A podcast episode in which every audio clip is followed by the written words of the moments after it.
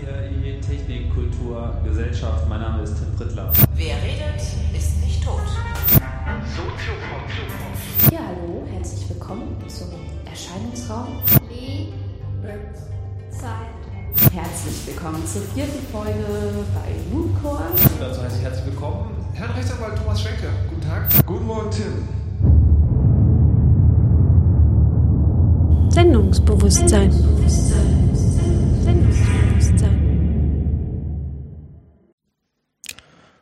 Guten Tag, liebe Hörer aus den Zwischenwelten. Heute bin ich bei Tim Prittloff, dem Podcast-Papst in der Metaebene. Hallo Tim, Hallo Mirko, wie geht's dir? alles im grünen Bereich. Das ist schon mal schön. Ja, ähm, danke, dass du dir für mich Zeit genommen hast. Das ist ja, also erst die sechste Sendung und dann schon bei Tim Prittloff sitzen, hätte ich mir niemals erwartet. Bist ja eigentlich ein großes Vorbild für viele. Du hast vor wie vielen Jahren angefangen mit Podcasting? 2005, Da war's, also vor achteinhalb Jahren ungefähr. da war es absolut in den Kinderschuhen, oder? Ja, also ich habe auch schon tatsächlich ein Jahr vorher angefangen, darüber nachzudenken und habe mir dann so ein bisschen äh, Zeit gelassen. Also ich habe 2004, 2004 kam irgendwie das Wort Podcast das erste Mal so ins Netz. Also ich glaube, es ist rein technisch betrachtet nochmal vorher irgendwie entdeckt und äh, definiert worden. Aber dann gab es ja da diesen, na, wie heißt der Vogel? Adam Curry, dieser ehemalige MTV-Moderator und Radiomoderator, der halt im Prinzip diese Idee ähm, enorm brandbeschleunigt hat, weil er halt nicht nur jetzt auf Dave Weiner, diesen Erfinder von diesem RSS-Format, eingequatscht hat, sondern er hat ja dann auch wirklich eine ähm, so eine Programmierer-Community zusammengerufen und sie aufgefordert, einen Podcast-Client zu schreiben, weil es halt keinen gab. Also die Idee war zwar da, aber es, wir waren ja noch weit von einer Infrastruktur entfernt. Also äh, iTunes und so weiter kannte das halt noch gar nicht. Und ich fand das ziemlich beeindruckend, weil er hat es halt so gemacht, dass er die Leute dadurch motiviert hat, auch mal was zu schreiben, was funktioniert, indem er halt überhaupt erstmal einen Podcast erzeugt hat. Weil das ist ja auch so eine Henne-Ei-Problematik an der Stelle. Wozu brauchst du einen Podcast-Client, wenn es keine Podcasts gibt? Und äh, wozu einen Podcast machen, wenn es keinen Client gibt, etc. Und dann hat er ja diese Sendung gestartet, Daily Source Code die Gehört er habe ich noch davon schon über, mal. über viele Jahre fortgeführt hat. Und das hieß halt deshalb so, weil es eben für den, ja, für das Erst äh, Erstellen des täglichen Source Codes äh, gedacht war. also wirklich mit den Programmierern zusammen und andere können halt zuhören? Na, Er hat halt täglich eine Sendung gemacht, damit es einfach immer wieder Content gab, so. den man dann eben, sozusagen wo die Demo-Content. Software dann eben auch zum, zum Einsatz kommt. So, ne? Also Interessant. Genau, und das, das fand ich irgendwie eine sehr coole Sache. Letztlich, ähm, der eigentliche technische Möglichmacher ist aber dann schon dieser Dave Weiner, was irgendwie so ein relativ schräger äh, Vogel ist, aber der ein paar echt irre Sachen erfunden hat, was so, weiß ich nicht, der ist nicht so sehr so übermäßig bekannt im Netz. Also sagen wir mal, den Leuten, die, sagen wir mal, diese Standards auch wirklich äh, begleiten, sehr wohl. Aber Dave Weiner hat nicht nur RSS erfunden und im Prinzip das Bloggen als solches. Mhm. Ähm, also er hat ja eine Firma gestartet, die hieß Userland und äh, ein Produkt davon war Frontier und das war halt so eine Content-Erstellungsmaschine. Und die wiederum auf dem Prinzip äh, basierte, was er vorher schon erfunden hat, was ich überhaupt eine für eine der tollsten Erfindungen überhaupt im Netz halte, nämlich einen Outliner. Ja, da, da hört man viel von dir drüber über das Thema. Ja, weil ich einfach Outliner finde ich einfach sagenhaft und ich habe da auch noch nicht, äh, sehe auch gar keinen Grund von dieser Meinung abzurücken. Outliner sind einfach eine fantastische Idee, so wie ein normaler Texteditor auch eine fantastische Idee ist. Nur dass halt normale Texteditoren von jedem Programmierer verwendet werden und jedem Administrator. Outliner wiederum eher Leute ansprechen, die regelmäßig irgendwie strukturiert Informationen sammeln wollen. Mhm. Und zwar jetzt nicht so strukturiert, wie man eben Programmcode strukturiert, sondern eben einfach so mit äh, Hierarchien. Also Outline ist ja nichts anderes als eine hierarchisierte Textsammlung, wo du eben Unterpunkte äh, hast und die ein- und ausklappen äh, kannst oder dich auch mal nur so auf einen äh, Notizast selbst äh, konzentrieren kannst, das sogenannte Hoisting. Und diese Grundprinzipien hat er seinerzeit in so einer Software umgesetzt, die hieß More. Und More war im Prinzip die erste nennenswerte Präsentationssoftware. Also bevor es irgendwie PowerPoint gab etc., war More auf dem Mac einfach das Tool. So eine dieser Programme, die man irgendwie unheimlich vermisst, nachdem Okay. sie dann irgendwann nicht mehr da sind, so wie FrameMaker und noch so ein paar andere. Ist, äh, man denkt ja immer so, es gibt am laufenden Meter Fortschritt, aber es sind jetzt schon irgendwie so drei oder vier Programme mal so in meinem Leben total wichtig gewesen, die dann eben durch Kapitalismus äh, vernichtet wurden. So wie Macromedia Freehand zum Beispiel, was dann irgendwann mal von Adobe gekauft wurde, nur um dann eben fallen gelassen zu werden wie eine heiße Kartoffel. FrameMaker hat auch Adobe auf dem Gewissen. Es macht mich alles total fertig. Aber Dave Weiner hat halt dieses Prinzip des Outliners geboren und darauf eben die Präsentationssoftware und später auch seine Blogging-Software basieren lassen. Und RSS ist quasi eine Erfindung für diese Idee des Syndications. So, ich möchte gerne maschinenlesbar meine Inhalte an andere äh, Stellen weiter kommunizieren. Und dafür hat er halt RSS gemacht, was ja nichts anderes heißt als Really Simple Syndication. Und das war dann wiederum die Basis der Verbreitung von Blogs. Also das hat der Popularität von Blogs enorm geholfen. Und dann kam eben diese kleine, aber feine Idee hinterher. Hm, wie wäre es denn, wenn wir jetzt nur noch ein einziges Element noch hinzufügen, nämlich das sogenannte Enclosure-Element in den RSS-Standard? Dann könnte man halt Podcasts damit machen. Da kann man ja alles mitmachen im Endeffekt mit dem Enclosure. Du kannst Bilder mitschicken, du kannst Videos mitschicken, du kannst Audio mitschicken. Genau. Oder einfach irgendeine Datei im Endeffekt. Genau, ja, Podcasting sagt ja auch eigentlich gar nichts darüber aus, ob es nun Audio oder Video oder PDF ist. Das heißt ja eigentlich nur, äh, äh, implementiere einen Broadcast-Mechanismus zum Verteilen großer Dateien, die dann später offline kommuniziert werden. Okay. Ja, Podcast nämlich aber ein bisschen anders war. Also ich meine, es gibt ja Leute, die sagen zu Video dann Vodcast, was ich ganz gra grausam ja, finde. oder Vidcast und so, da Ja. gibt's alle möglichen Sachen, aber ich denke am Ende äh, Podcasting, ich bezeichne als Podcasting bezeichne ich halt alles, was irgendwie RSS verwendet mit dem Enclosure Tag, um Mhm. Sachen bereitzustellen. Das ist Podcasting. Du kannst halt alles Mögliche podcasten. Aber der Audio-Podcast hat sich einfach als Kulturform entwickelt daraus und trägt eben ganz eigenständige Züge, was sich weder bei Video noch bei anderen äh, Formaten so ergeben hat. Und das hat auch viele gute Gründe und so ist es halt jetzt. Mhm. Deswegen assoziiert man mit Podcasting eigentlich Radio. Ja, dass es Podcasting ist, das kam ja dann auch später noch vom iPod. So ist die Legende. Äh, so ist die Legende, das stimmt auch, weil äh, diese Software, die der Adam Curry da angestoßen hat, die hieß auch iPodder. Ah, okay. Also das war sozusagen das erste Stück Software, was tatsächlich einen Feed genommen, gelesen, das Enclosure-Element extrahiert, die Datei heruntergeladen hat, etc. und die danach, ähm, wenn ein iPod angeschlossen war und damals konnte man da ja noch relativ problemlos drauf zugreifen, eben dafür gesorgt hat, dass diese Datei dann auch auf dem iPod landet.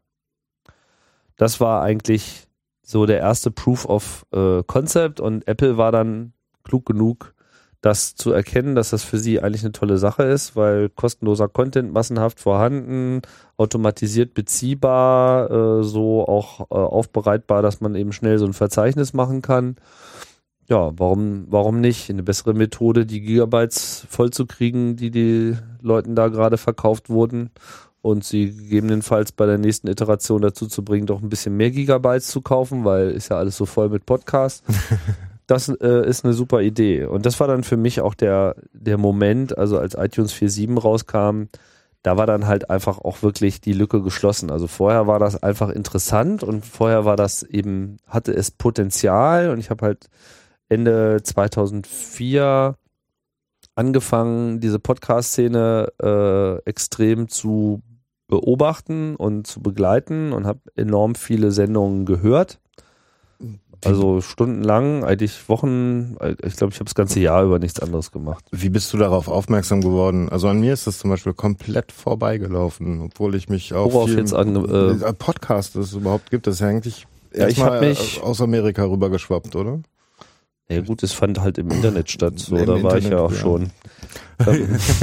Ja gut, ich war zu dem Zeitpunkt auch im Internet und hab, hab mich viel um Webdesign und so ein Kram gekümmert und interessiert, aber Podcast an sich, Ja, ich habe mich mit, mit Blogs einfach viel beschäftigt. Okay. Ich fand einfach Blogs total spannend und diese Syndication-Sache, ja, machte eben ja auch quasi das Abonnieren von Text an der Stelle schon äh, sehr einfach. Das war ja eigentlich das Tolle. Man konnte eben so einen RSS-Reader nehmen, alle möglichen Feeds da reinschmeißen und war in der Lage, 10, 20, 30, 40 das mache ich heute noch. Blogs äh, zu verfolgen. Ja, und das war ja eigentlich die Revolution, die so 2003, 2004 stattfand. Da kam ähm, diese erste vernünftige Open Source äh, Blogging-Software raus. Wie hieß sie noch gleich? Äh, jetzt vergesse ich das eigentlich jedes Mal wieder. Ähm, na, sag schon. Also nicht WordPress, das gab es ja damals noch nicht. Tim, wo steht der Van de Velde? Äh, ähm, ja, wenn es dich nicht interessiert, dann. Doch, doch, natürlich, keine Frage. Ich habe da gerade, hab da Das schoss mir nur gerade, durch den Kopf. Ich kann ja mal ein bisschen Holly ja, machen. Movable Type, ne? Also Mo- stimmt, Movable war- Type war quasi so das erste wirklich populäre. Es gab dann noch äh, Text Pattern und Serendipity. Das waren so etwas weniger erfolgreiche Sachen, aber Movable Type hat so den, ähm, wie soll ich sagen, hat einfach genug geboten, um es wirklich einfach zu machen. Wurde dann eine Weile wirklich sehr ähm, ja, sehr, sehr energetisch äh, gepflegt und weiterentwickelt äh, und es gab dann halt auch vor allem so einige herausstechende Blogger, die ja dann auch später durchaus Karriere gemacht haben im journalistischen Bereich, so als so die ersten wirklichen Digitalschreiber. Und das war an sich eine sehr illustre äh, Gruppe und vor allem da konnte man halt einfach die ganze Debatte führen. Also ich meine, es ist bis dahin kann man sich halt wirklich fragen, wo, wo fand eigentlich die Debatte statt? Und früher war das ja im Internet so, dass eigentlich die Debatte in, im Usenet stattfand. Mhm. So, die Usenet-Gruppen. Dann gab's halt so für mich so ein bisschen so diese schwarze Ära, so äh, 95, 96, wurde halt das Usenet irgendwie komplett fallen gelassen wie eine heiße Kartoffel. Alle haben so ihre Usenet-Feeds nur noch gegen Geld angeboten, weil sie irgendwie, ja, weiß ich nicht, mit dem Traffic nicht klarkamen. Das Ja, ist irgendwie so ein waren bisschen böse. Traffic-Probleme. Ja, weil da halt auch viel Software drüber getauscht wurde und Porn und so. Wird heute ja noch. Also Ja, wird auch heute noch und aber dadurch haben halt so ein bisschen Usenet-Foren so ihre Vormachtstellung als der Diskussionsort verloren. Ich meine, so Total. in so totalen super Nischen, super technischen Nischen, also ich meine, so über C++-Programmierung unterhält man sich immer noch da, mhm. weil das ist halt schon seit Jahr und Tag und immer der Ort gewesen, wo die Leute diskutiert haben und die haben nie damit aufgehört. Mhm. Aber dann kam halt so diese Webforen und so und damit kam ich halt überhaupt nicht klar, bis heute. Das ist mir auch äh, aufgefallen. Es gab so einen Bruch, so ich glaube 96, 97 war das, wo du wirklich merkst, es passiert gar nichts mehr. So von jetzt auf gleich war. Ja, dann kam halt irgendwie das Web und das Web war, war auf einmal toll und man redete nur noch über Homepages Ja, genau, und Multimedia und jetzt irgendwie Flash und Director und der ganze äh, Quatsch. Was ich auch verstehen kann, weil natürlich damals viele Leute das Netz überhaupt erstmal das erste Mal so für sich entdeckt haben Mhm. und das Ganze so unter diesem shiny, shiny Cyberspace Aspekt äh, gesehen haben und einfach ein ganz anderes Bedürfnis da erstmal gedeckt werden musste. Und dann kamen ja dann auch schnell eigentlich so Chatsysteme auf. Neben E-Mail war halt dann vor allem der Chat so eine Kommunikationsform und es gab eigentlich keinen Ort, wo so das Netz als solches, wo so die Netizens ihre Debatte führen. Heute ist das Twitter. Mhm. Findest du? Das ist auch nur ein Ausschnitt. Naja, die Blogs spielen auch noch eine Rolle, aber vorher gab's halt Microblogging in dem Mhm. Sinne gar nicht. So. Äh, sondern es gab halt Blogs und in den Blogs trieben sich einfach die interessanten Leute rum. Das war einfach eine intellektuelle Auseinandersetzung mit dem Netz äh, als Kulturgut und dem Netz als, als, als technisches Entwicklungsobjekt und äh, jemanden wie mich, der einfach, ja, den, der sich schon immer für das Weiterschreiten äh, das Voranschreiten der, der, der, der Netztechnologie interessiert hat, war das natürlich dann einfach ein No-Brainer, genau an der Stelle dann auch einzugreifen. Dann habe ich halt einfach diese ganze Blogwelt äh, verfolgt und irgendjemand hat halt Podcast gesagt. Und ich, bei mir schlug halt der Blitz ein. Also es war einfach, als ich das gesehen habe, mit diesem Enclosure-Tag, diese einfache, ganz einfache Idee, da, da hatte ich einfach Schnappatmung. da hat's dich gepackt, sofort. Ja, weil, weil mir einfach sofort klar war, dass das, also ich wusste ja, wie gut RSS schon funktioniert. Ich hatte ja die Erfahrung mit Blogs. Das war einfach, du konntest über Jahre Blogs verfolgen. Und selbst wenn die mal ihre URL verändert haben, ein einfacher Redirect, der richtig gesetzt war, hat dafür gesorgt, dass äh, kein Bruch mit den Empfängern stattfand. Mhm. Und das ist schon, sagen wir mal, eine Leistung, äh, eine, eine, eine technische Infrastruktur zu definieren, die eben für sehr viele Leute über viele, viele Jahre stabil und zuverlässig läuft. Mhm. So. Und, und, und diese äh, Stabilität in der Leser-Schreiber-Beziehung, das dann eben auch noch auf ein Radioprogramm übertragen zu können. Normalerweise war es ja immer so, was konnte man dann machen? Naja, es gab so frühe Experimente hier mit Real Audio und wir streamen jetzt und so. Ja, genau, die, ja. Woher weiß man, dass da jetzt gerade gestreamt wird? Wie erreichst du die Leute in dem Moment? Äh, Das war irgendwie total komisch. Und man hat sich ja lange Zeit damals auch Gedanken gemacht, wie, wie eigentlich so dieses äh, Konsumenten, Produzenten, Ding irgendwie ist. Da gab es dann auch so diese Phase, wo dann auf einmal alle mit Push kamen und irgendwelche Push-Lösungen, was aber auch nicht so richtig funktionierte, weil einfach die meisten Konsumenten hinter einem nicht verbundenen Modem äh, saßen, ja, also dieses Always On und so, das gab's äh, in der Form ja auch gar nicht. Und das gab's auch vor zehn Jahren nicht, als, als Podcasting aufkam. Da war also weder, äh, weder sowas wie, ich lade mir mal 150 Megabyte runter, äh, problemlos, ja, Mhm. noch, dass Leute halt immer äh, on waren. Aber das, das Pull-Modell war einfach sehr effizient. So. Es ist und ist es heute heute eigentlich noch. immer noch, genau. ja. Und äh, das ist halt RSS quasi in Reinform. RSS ist einfach auch super, super einfach und es war halt zu dem Zeitpunkt auch schon ausreichend durchimplementiert und spezifiziert und es gab irgendwie genug Use Cases, so dass es eben wirklich nur noch dieses eine zusätzliche Element war, was einfach aus einem Blogfeed einen Podcast-Feed äh, machte. Und Mhm. dann gab es natürlich immer noch die Probleme mit den Audioformaten. Das verfolgt uns ja äh, bis heute, auch wenn sich das langsam bessert. Aber davon unabhängig, ich habe halt einfach gesehen, dass hier für äh, audiovisuelle Inhalte so eine starke, auf Jahre hin funktionierende äh, Pull-Bindung hergestellt werden kann. Und meiner Meinung nach war das, war es das einfach. Ja, ich meine, ist es ja auch wirklich, weil es, es gibt seit zehn Jahren jetzt ungefähr. Genau. Und es, Es ist da. ich, ich habe das Gefühl, es nimmt auch immer mehr Fahrt auf. Es nimmt mehr Fahrt aus, es geht vor allem nicht weg. Das hoffe ich sehr. Ich habe so ein bisschen die Befürchtung, dass das vielleicht so in der Facebook oder naja, in der nachkommenden Generation nicht so sehr genutzt wird. Vielleicht braucht man aber auch ein gewisses Alter, um das Ja gut, Facebook zuzuhören. ist für mich im Prinzip die Fortführung von Webforen. Mhm. Und äh, Blogs und Podcasts sind für mich eben die äh, Fortführung dieser intellektuellen Debatte im Netz. Mhm. So, und die Leute, also es mag Leute geben, die auch auf Google Plus oder auch auf Facebook äh, versuchen, so eine Debatte zu führen oder es vielleicht auch tun. Ähm, meinetwegen, ja, aber gerade was Podcasts in letzter Zeit so für eine ähm, Debattenkultur eingebracht haben, ich finde mittlerweile sind Podcasts eigentlich schon so der Go-to-Place, wenn man wirklich äh, fundierte Einschätzungen hören möchte und wo Trends auch äh, gesetzt werden. Merkt man auch in Deutschland. Mhm. Denke ich auch. Lass uns mal ein bisschen weg von der Technik, mehr zu deiner Person. Also, wer ist Tim Pritloff eigentlich? Wir wissen äh, aus einigen Podcasts, kann ich schon so zusammenfassen, Engländer vielleicht, ja, nein. Ja, Äh, Engländer eigentlich gar nicht. Ich äh, habe einen britischen Pass, aber das ist, spielt eigentlich Das gar keine Rolle. Also ich fühle mich äh, als Deutscher, ich habe hier immer gelebt. Äh, ich habe nie was anderes gemacht als Deutscher sein. In der schönen Stadt Hannover aufgewachsen Mhm. und damit auch sehr nah am der CeBIT. Mhm. Das hat dich sehr geprägt, oder?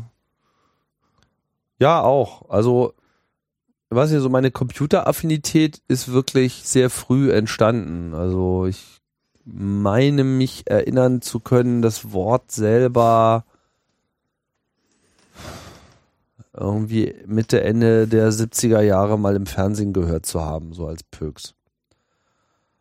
Ähm, also sicherlich habe ich es auch woanders gehört. Ich glaube, ich habe damals mal einen Briten im Fernsehen gesehen, wo eingeblendet wurde, der ist Programmierer. Und ich dachte mir so, na, Brite bin ich ja auch. ja, vielleicht. so erinnere ich das noch. Keine Ahnung, was ich mir damals so gedacht habe, aber irgendwie war das so, äh, das hat meine Aufmerksamkeit in dem Moment äh, erzeugt. Und irgendwie hat mich das nie so richtig losgelassen, weil ich einfach einen Hang hatte so zum formalen Denken. Mir machte Mathe Spaß. Ich würde nicht sagen, dass ich jetzt ein ausgesprochen guter Mathe-Schüler war, aber es machte mir einfach Spaß, so mit Logik äh, zu arbeiten. Ich denke, das hat auch eigentlich bei vielen Leuten, denen es so geht, einfach auch was damit zu tun, dass man eben manche fühlen sich einfach wohler mit mit, mit, Fragen, für die es auch klare Antworten gibt. Mhm. So, also das ist ja das Schöne eigentlich an, an, an Technik, dass man da einfach immer klare Antworten haben kann. Andere Leute studieren vielleicht lieber Philosophie, wo einfach überhaupt gar keine klaren Antworten gibt, sondern immer alles irgendwie äh, wischiwaschi bleibt.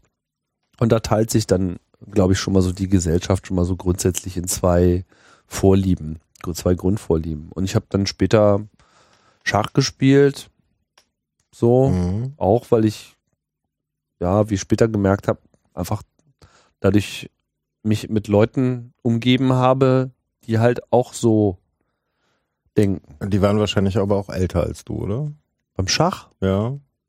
ja, als ich da hinkam, war ich schon so ein bisschen der Püx, aber ich weiß nicht mehr, die waren halt alle, alles, alles Mögliche. Ja, keine Ahnung, ich bin da, glaube ich, so mit 12, 13 oder so, glaube ich, habe ich irgendwie damit angefangen, da in so einem Schachverein zu spielen. Aber ich habe da nie so einen Wettbewerb mitgemacht, weil das hat mich überhaupt nicht gereizt. Also mir, mir, mir lag an Schach eigentlich selbst jetzt gar nicht so viel. Ich fand es nur geil, äh, einmal die Woche an so einen Ort gehen zu können, wo Leute einfach den ganzen Abend sich dem logischen Denken ja. äh, hingegeben haben. Das hat mir irgendwie, weiß ich nicht, da, da fühlte ich mich irgendwie wohl. Ja, das Mhm. vorher hatte ich irgendwie, war ich beim Fußball spielen und weiß nicht, so mit den Jungs, die irgendwie Fußball gespielt haben, konnte ich jetzt gar nicht so viel anfangen. Ich mochte, ich so mochte, gut ich mochte, ich mochte zwar das Spiel so, aber auch da äh, war für mich zum Beispiel klar, dass ich nicht auf dem Feld spiele, sondern ich musste halt Torwart sein. Mhm. So, ich brauchte schon das, die andere Trikotfarbe und, und, und aber Schach war halt dann eben so eine Auseinandersetzung und dann kam ein Schachcomputer und so gab das dann irgendwie alles sich so gegenseitig die Klinke in die Hand. Mhm. Ähm, du bist ja auch sehr früh beim Chaos Computer Club mit dabei gewesen. Früh? Ja, jein, also ich war, sagen wir mal, in Chaos ähnlichen Strukturen sehr früh. Also ich habe ab 84 an so einem Hackertreff teilgenommen in Hamburg, äh, in Hannover. Mhm. Und da hat es sich dann reingezogen. Viele Leute, die mit Technik zu tun haben. Ja, also Computer hat mich schon vorher gezogen. Also wie gesagt, ich hatte, ich habe mir mal so einen Schachcomputer gekauft, so von meinem eigenen Geld, alles gespart und dann einen Schachcomputer gekauft, weil ich hatte mich ja eh mit Schach beschäftigt und der Gedanke, äh, mit einem Computer äh, zu spielen, hat mir irgendwie noch mehr behagt, als äh, in Schachverein zu gehen. Das war halt einfach diese Faszination so dieses Geräts, ne? Also alles, was so ver versprochen hat, so ein bisschen Zukunft äh, und Automatisierung, Intelligenz zu sein, weiß ich nicht, hat mich halt irgendwie interessiert. Ja, dann hat die Technik doch irgendwann, lass mal überlegen, so 85, 86 hat die Technik doch noch angefangen abzuheben. Immer mehr Computer kamen in Firmen, immer mehr Computer verbreiteten sich. Ja, na gut, für mich fing das schon vorher an. Also es war so Anfang der 80er Jahre ähm, kamen ja die Homecomputer. Mhm. Also VC20 und der C64 dann kurz danach, so, das war so 82, 83, 84, war das ja quasi die, ähm, ja, die Revolution. Parallel kamen halt diese Spielekonsolen, Mhm. ein bisschen Atari. früher sogar noch. Hatte Ja. ich nie eine, Mhm. hat mich auch nicht so gerufen. Ich fand Spielekonsolen irgendwie, da kann man ja nur mitspielen. Also ich weiß nicht, viel, ich weiß, für viele ist dieses Spielen total wichtig und die können da unheimlich viel Zeit aufbringen. Mich hat das nicht so gereizt. Ich habe zwar auch ein paar Spiele gespielt und sicherlich auch mal viel Zeit investiert, aber eigentlich, was mich immer am meisten gezeigt hat, war, ich wollte einfach wissen, wie es funktioniert. Also ich, mich hat es einfach völlig madig gemacht, vor so einem Gerät zu sitzen, was Dinge tut, die ich nicht verstehe, wie, es dazu kommen kann, dass es diese, diese Dinge tut. Das ging schon mit dem Schachcomputer so. Und auch beim normalen Homecomputer wollte ich einfach wissen, was zur Hölle passiert da eigentlich jetzt wirklich ganz konkret. Wollte ich Ich- das einfach wissen. Ich würde wetten, du hast den Schachcomputer auseinandergenommen. Nee, den Schachcomputer habe ich nicht auseinandergenommen, aber ich habe dann später den äh, C64 schon sehr intensiv beforscht. Also die Maschine kannte ich wirklich recht gut. Zerforscht? Naja, gut, man macht da auch mal einen Deckel auf, man tauscht da auch mal ein paar Chips und steckt ein anderes ROM rein und Oh so. ja. Wobei aber ehrlich gesagt, Hardware wiederum lag mir nie so. Also ich bin nicht so der Elektronik-Bastler. nee, ich, für mich war eigentlich immer die Systemik am interessantesten. Das Programmieren, Betriebssysteme, alles, was quasi so auf der Hardware aufsetzte und letztlich den eigentlichen Informationsfluss ähm, bewirkt hat. Das, das hat mich eigentlich bis heute immer am meisten interessiert. Ich Mhm. interessiere mich deswegen auch immer noch für, wie Betriebssysteme sich weiterentwickeln und so. Und Mhm. Oh, jetzt habe ich ein bisschen den Faden verloren gerade. Oh, naja, du wolltest mich vom Schachcomputer irgendwie zum, Ja, ja, ja, warte mal. Also, zum ähm, Podcasting. Zum. Podcasting, ja, ich meine, äh, aber auch wer, wer du bist, so ein bisschen dahinter. Ich meine, man hat immer so viele kleine Bits and Pieces in deinen Podcasts bisher gehört, über die Villa zum Beispiel, oder dass du bei Beate Use gearbeitet hast. So, aber so, ein, so einen stringenten Weg von dir, wie ist es dann weitergegangen? Also, ähm, Ja gut, ich meine, wo sind wir jetzt? Wir sind jetzt Anfang der 80er Jahre. Ne? Mhm. Also kam halt so Fußball, Schach, Schachcomputer und dann wollte ich halt zu den Computern gehen irgendwie. Aber es gab ja keine. Also man Ja. sah ja keine. Niemand hatte welche. genau, das, das Zeit Äh, kenne ich auch noch. ich wusste überhaupt nicht, also man weiß zwar, es gibt welche so, ja, man fliegt damit auch zum Mond und, und, und, und all diese Dinge. Man Mhm. wusste, dass es das gibt. Und man sah Leute klug darüber sprechen, aber dass man mal jetzt mal wirklich einen gesehen äh, hat irgendwo, das kam dann eben erst so Ende 82 ging das los. Da gab es dann schon so erste Computerläden wie Wobis zum Beispiel. mhm. Gibt's die Mhm. eigentlich immer noch? Wobis gibt's, Nicht mehr soweit ich so- weiß, immer noch, aber nicht mehr wirklich groß. Ja, es hat sich Ja. halt alles sehr geändert. Damals waren das eben wirklich totale Pioniere. ähnlich Kette wie Konrad, ne? Also konnte dort alles kaufen, was mit dem Computer zu tun hatte. Man Ja, aber Wobis war schon sehr spezifisch auf Computer. So, Ja, ja, die haben wirklich alles, so Sinclair-Computer verkauft und alles diese ganzen Home-Computer der ersten Generation. Das gab's da halt. C64, VC20 und ich oh, weit später noch, noch. Also Ja, ja, lang, das ging lange, klar. Ähm, aber ich rede jetzt ganz konkret Anfang Mhm. der 80er Jahre, weil das war dann eigentlich so für mich der Moment, wo ich mich damit wirklich äh, beschäftigt habe. Und ich weiß jetzt nicht mehr so ganz genau. Also ich glaube, das erste Mal, dass ich wirklich so einen Rechner gesehen habe in the Wild, war, als ich mal so zufällig durch die Stadt stromerte und dann war da auf einmal so ein kleiner Laden. So, ein Laden, den man, wo man heute eher vermuten würde, so dass er so Import-Export äh, macht und irgendwelchen Schund äh, verkauft. Also so einfach so Laden, Schaufenster, Gardinen und dann standen da so zwei Atari 800 XL oder sowas Computer im Schaufenster und ich bin da halt ganz schüchtern reingelatscht und der Typ sprach mich halt irgendwie an, so, ob ich mich denn da jetzt für interessieren würde. Und ich so, hm, schon. naja, nahm ich dann halt hinten in sein Kabäuschen, tipperte so diese typischen 10-Print Hallo 20 Goto 10 äh, Programme ein und drückte Return und äh, sinnlose Zeichen flogen über den Bildschirm. Und da war es dann einfach komplett um mich geschehen. Also das, das war einfach diese Wirkkette. Ja, man tippt was und die Maschine tut das, was man gesagt hat. Mhm. Das war, also, das hat mich einfach sofort in, äh, in Brand gesetzt. Bei mir war es genauso. Als ich das erste Mal selber so ein kleines Mini-Programm äh, buchstabiert bekommen habe, äh, diktiert bekommen habe, Enter gedrückt habe und flogen die Zeichen über den Bildschirm. Ja, genau. Musste ich einen haben, sofort. Genau, weil, man- weil man einfach versteht, dass ähm, das war halt einfach ganz klar anders als der Kühlschrank und, und Mhm. alle anderen technischen Geräte, die immer so einen dedizierten, äh, eine einzige Anwendung hatten. Und Mhm. nur genau die machten. Und man kann sie halt im Idealfall ein- und ausschalten und vielleicht nochmal die Temperatur regeln. Aber dass du eben wirklich so eine Universalmaschine hast, die deinen Gedanken folgt. Das fand ich schon wirklich enorm faszinierend. Und das war auch, glaube ich, so ein, so ein inneres Bedürfnis. Ich meine, man ist ja auch gerade, wenn man so jung ist, häufig in so einer in so einer komischen Selbstdefinitionshilflosigkeit. Ja, einen überfordert so die Welt. Man, man fragt sich, was ist hier überhaupt meine Rolle? Habe ich hier überhaupt eine? Werde ich jemals eine haben? Wer Hm. bin ich? Einfach diese, diese, diese komische Teenager- Selbstfindungsphase, die auch mit so viel Frustration einhergehen kann. Und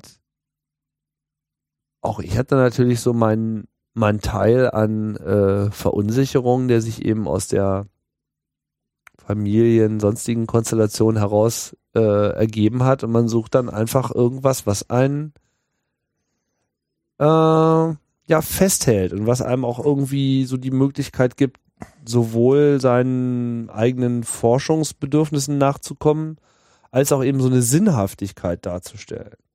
Und so eine Maschine, in der ich mir meine eigene Welt bauen kann, um dann da drin zu Aber leben. war dir das da schon klar? Also, Was? wie, wie alt warst du da so ungefähr? Also ich, Na, da muss ich so 14, 15 war das.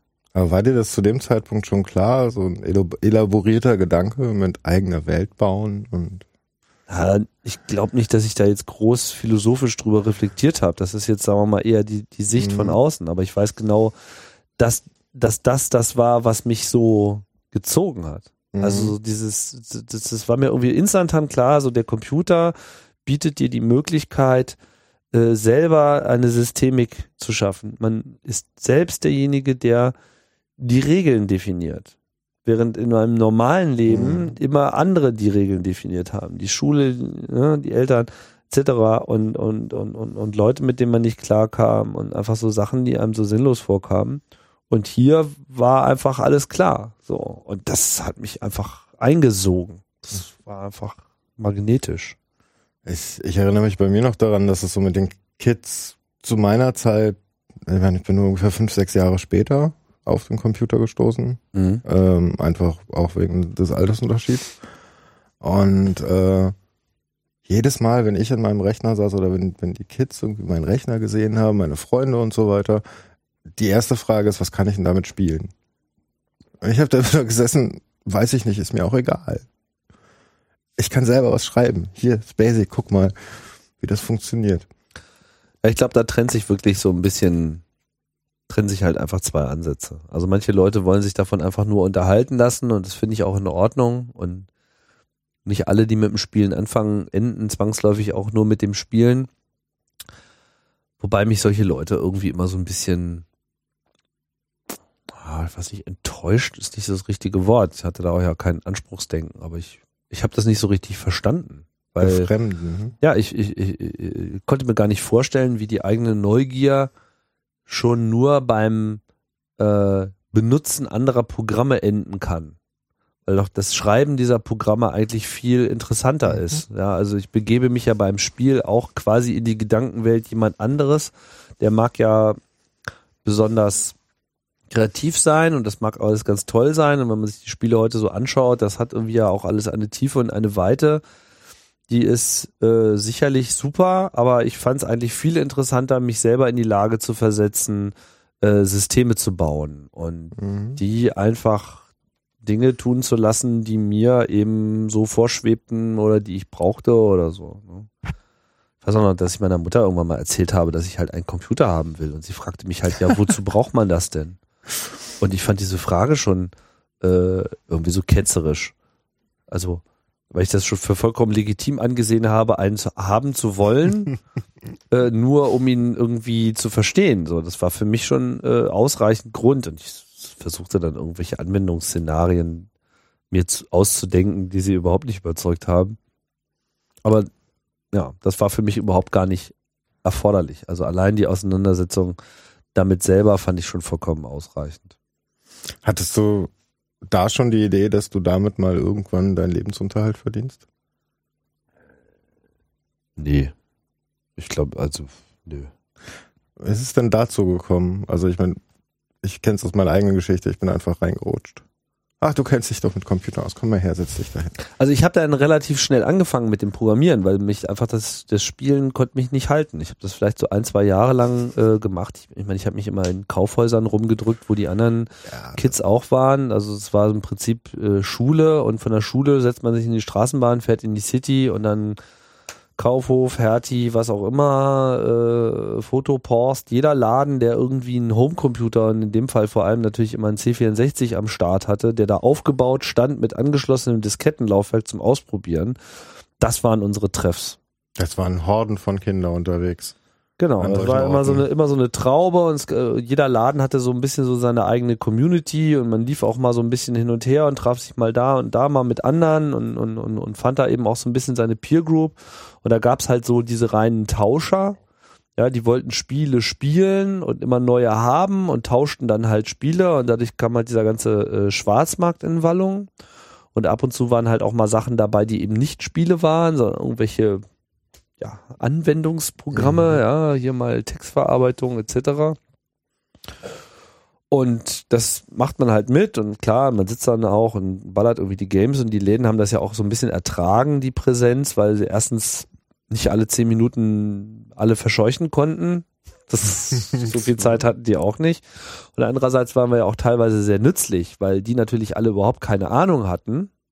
Und wir waren natürlich dann äh, auch irgendwie geballte Kompetenz und wir waren auch in der Lage, dem Kunden, der gerade einen neuen C64 ergattert hat, auch nochmal für einen Fuffi irgendwie nochmal zwei Disketten dazu zu ballern, wo halt so Spiele drauf waren, die es in dem Laden eh nicht zu kaufen gab. Weil diese ganze Software-Distribution und so weiter, die hatten halt diese Rechner, haben die verkauft, aber äh, es gab zwar so dedizierte Software-Spiele-Läden, ganz kleine, aber natürlich wie auch heute äh, ging einfach da viel irgendwie über Schwarz kopieren. Und von daher waren wir eben sehr wertvoll für diese Läden, weil wir eben auch die komplexesten Fragen beantworten können. Kann man denn damit das und das machen und wie geht denn das und so weiter? Dann nimmst du dann halt irgendeinen so einen bleichgesichtigen Zwölfjährigen, der weiß es dann halt. Ja. Von daher war das dann immer so eine Kompromissformel, weil manchmal waren wir natürlich auch in unserer ganzen Präsenz auch irgendwie ein sehr störendes Element in diesen teilweise sehr kleinen Läden. Ne? Ja, und ich, äh, ich wollte einfach das mit dem Programmieren verstehen und habe halt irgendwie immer meine äh, Freunde gefragt, ja sag mal, wie, wie geht denn das? So, was, was bitte wirkt denn hier drin? So, und wusste dann auch irgendwie, war mir auch bald klar, dass auch so dieses Basic-Programmieren, das kann es irgendwie jetzt auch nicht sein. Also es kann, konnte mir keiner erzählen, dass wirklich so ein Gerät, was so aus so Hardware besteht, irgendwie dieses doch recht softe Basic so beherrscht. Ja. Das, das ist nicht genug gewesen. Da muss auch noch irgendwas da drunter sein. So, bis dann halt irgendwann einer meinte, ja, muss halt Assembler lernen. So, das ist das ist das, was der Prozessor spricht. Und das, lief das bei mir halt immer so, dass ich halt auch da gefragt habe, ja, okay, welches Buch muss ich mir kaufen? Und dann ja hier Programmierung des 6502 von Rodney Sachs. Hm. Das kaufst du dir jetzt mal. Das habe ich mir dann sofort gekauft und durchgelesen und nochmal durchgelesen und nochmal durchgelesen. Und als ich dann irgendwie wirklich auf jeder achten Seite einen kleinen Fehler entdeckt habe, wusste ich auch, dass ich äh, die Sache langsam Das verstanden. stehe. So, ne? Und dann war es klar. Ich habe dann halt irgendwann auch einen C64 selber gehabt und habe so mit meiner Peer Group, die ähnlich drauf war, haben wir dann halt gemeinsam Sachen programmiert für den C64. Das war so das, womit ich mich so ab 84, 85, 86 im Wesentlichen mit äh, rumgeschlagen habe. Hm. Also gab es die Programme dann auch im Umlauf? Ach, wir haben, also meine Programmieren heißt ja nicht unbedingt, dass man jetzt irgendwie gleich Produkte erzeugt, sondern man hat halt einfach versucht, irgendwas hinzubekommen. Und äh, wir hatten da so verschiedene Sportarten. Zum Beispiel haben wir so, äh, also wir, wir mochten ja, also ist ja nicht so, dass wir die Spiele nicht mochten. Besonders mochten wir dann immer die Musik Hm. der Spiele. Nur musstest du halt, um diese Musik zu hören, damals, also entweder du hast es halt irgendwie aufgenommen mit einem Mikrofon, was aber irgendwie lame war, äh, oder du musstest halt das Spiel spielen. Und wir wollten aber irgendwie mal die, die Musik auch einfach so abspielen. Und dann haben wir uns so eine Sportart ausgedacht. Mucke rausziehen hieß das bei uns einfach. Dass wir einfach die Programme genommen haben, disassembliert haben und also den Programmcode erlernt haben und versucht haben, die Stellen zu finden, die die Musik machen. Und haben dann diesen Teil des Programms extrahiert, den Rest einfach weggeschmissen und das in so ein Standalone-Programm verwandelt, damit man das einfach starten konnte und es tat nichts anderes, als die Musik abzuspielen, ohne das Spiel halt so. Das war für eine ganze Weile lang so einer der äh, Sportarten, wo man halt einfach Programmieren mitgelernt hat, wo man auch disassemblieren und einfach das, das, das, das, das bringt dir so viel bei, ähm, ja, da, da, da, also anderen Code lesen ist nämlich noch schwieriger als äh, eigenen Mhm. Code schreiben. Und man muss dann natürlich auch zusätzlich noch eigenen Code schreiben. Ja, dann, was haben wir dann noch gemacht? Dann habe ich mal so, was weiß ich, ich habe so Utility-Programme geschrieben, so ein Diskettenmonitor. Also das war so Discmon. Discmon, genau. Okay. Discmon 1541. Also Ja, so für Der ist diese, ein Begriff. Ne, wirklich. Ja. Das war auf der Input 64, war das mal das Programm des Monats. Ja, genau. Wirklich, das kanntest du, das ist von mir. Schön. Ich der Programmierer des Monats. Und wir haben auch so für das, für den C64 damals äh, in dieser Dreiergruppe äh, als dieses Input 64, das, dieses Kassettenmagazin vom Heise Verlag, das war ja sozusagen der Vorläufer von der iX. Mhm. Ähm, also die, die Redaktion, die Input 64 gemacht hat, ist dann später die iX Also für alle, äh, die nicht geworden. wissen, ne? was, genau. Die EX ist eine Zeitschrift. Genau, die sich so auf Unix äh, konzentriert. Und das Lustige ist, also da waren wir sozusagen schuld dran, weil wir hatten, die hatten halt damals Input 64 gemacht, weil alle hatten C64 und sie wollten halt was für den C64 machen. Und sie haben nicht nur so ein Magazin rausgebracht wie die 64er, sondern sie wollten halt was Innovatives machen. Das haben sie auch gemacht. Und dann kam halt wirklich, das eigentliche Produkt war halt ein Tape, was du dann in Ja. deinen Kassettenrekorder reingelegt hast an den Computer und da konntest du dann die Programme laden. Also es war quasi so eine kleine Software-Distribution mit fertigen Programmen für den C64, wo sie dann noch so ein kleines Begleitheft dabei hatten, wo sie das alles beschrieben haben. Und irgendwann nach ein paar Jahren, zwei Jahren oder so, haben sie dann beschlossen, jetzt gehen wir auf Diskette. Mhm. Und um, um diesen Wechsel Floppy, auf ne? Diskette, also auf diese 5 ein Viertel Zoll Floppy Disk zu machen, wollten sie sich auch ein anderes Intro machen. Also wenn du das dann sozusagen geladen hast, dann kam Mhm. das ja erstmal hoch mit Hallo, wir sind Input 64. Mhm. Und das Alter ähm, hatte ein Freund, glaube ich, sogar von mir gemacht. Und dann ich und meine Freunde, wir wurden dann halt gefragt, ob wir nicht das Intro machen wollen würden dafür. Und dann haben wir dann irgendwie da die Musik für gemacht und die Grafik. Ein Freund von mir hat äh, Musik gemacht, ich habe die Grafik gemacht zusammen mit dem anderen. Ja. Und das Lustige ist, dass wir damals auch äh, zufällig, als wir das gemacht haben, so einen der ähm, äh, technischen wichtigsten technischen Durchbrüche auf dem C64 entdeckt haben. Ich sage jetzt bewusst entdeckt, nicht erfunden. Ich weiß, dass andere das auch parallel unabhängig von uns auch entdeckt haben. Ich habe das nie so richtig zu Ende forschen können, aber wir waren definitiv entweder die ersten oder die zweiten, die das irgendwie äh, veröffentlicht haben. Haben wir nie viel draus gemacht. Das war halt so dieser, was wir kennen. Äh, es gibt ja beim C64 diese sogenannten horizontalen äh, Interrupts, mit denen man sich so auf den Bildschirmaufbau synchronisieren konnte. Und wenn man dann halt im richtigen Moment äh, äh in bestimmte Register was reinschreibt, dann äh, verschwand auf einmal dieser Rahmen, äh, Ja, der immer ja, alles umschloss. ja. Man konnte Oh. also diesen Rahmen dadurch ausschalten. Das war halt eine Funktion, die es so normalerweise nicht gab. Und damit konnte man dann diese kleinen Sprites, also die ganzen Mhm. Figuren, die man immer in den Spielen hatte, nicht nur innerhalb dieses Rahmens, sondern eben über den kompletten Bildschirm bis in den Rand verschwinden lassen. Mhm. Also in den Rand des Bildschirms selber und nicht in diesen übergeblendeten Dieser, Musterrahmen. dieser Overscan, der da drüber Genau, war. Ne? ja, ja. Und das, das haben wir sozusagen dann in diesem Input 64 Ding dann auch äh, zum Einsatz gebracht. Und das war natürlich der totale Knaller. Also wir haben ihnen halt nicht nur was geliefert, was äh, sozusagen neue, äh, was, was bunt war und Musik hatte, Mhm. sondern auch noch etwas tat, was man so vorher noch nie gesehen hatte auf dem C64. Das war aber schon ganz schön cool. Das ist klar, allerdings. ja, heute braucht man ein bisschen mehr, um solche Schritte weiterzumachen, oder? Genau, so. Und das, ist sehr geil. Und damit war dann aber auch so ein bisschen meine C64-Zeit ähm, vorbei. Also mich hat das halt dann, es muss so 86, 87, 87, war dann für mich die Plattform auch irgendwie durch. Was ganz Ja. interessant war, weil so viele dann eigentlich erst so richtig angefangen haben und der C64 ja noch so bis weit in die 90er rein eigentlich noch so eine totale populäre Phase hatte und da noch viele, viele Spiele überhaupt erstmal auf den Markt kamen, von denen vorher noch nie die Rede war.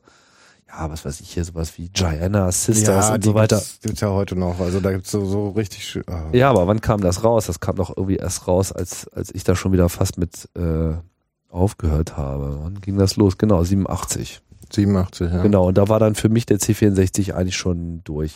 Da kam so die erste x86-Architektur. Genau, dann ging das nämlich mit diesen Clones los. Und ich hatte dann, also ich wollte einfach was anderes machen. Ich hatte einfach C64 jetzt drei, vier Jahre gemacht und irgendwie move on. So. Mhm. Und dann hatte ich einen Commodore PC10. Das war so ein IBM PC-Klon, Mhm. einer der allerersten, die es so gab. Und da hatte ich dann so DOS drauf. Also das gute Das- alte MS-DOS 2.0. So. Wenn man das heute vergleicht, das waren schon Schmerzen damals, oder? Och, das ist auch heute noch Schmerzen.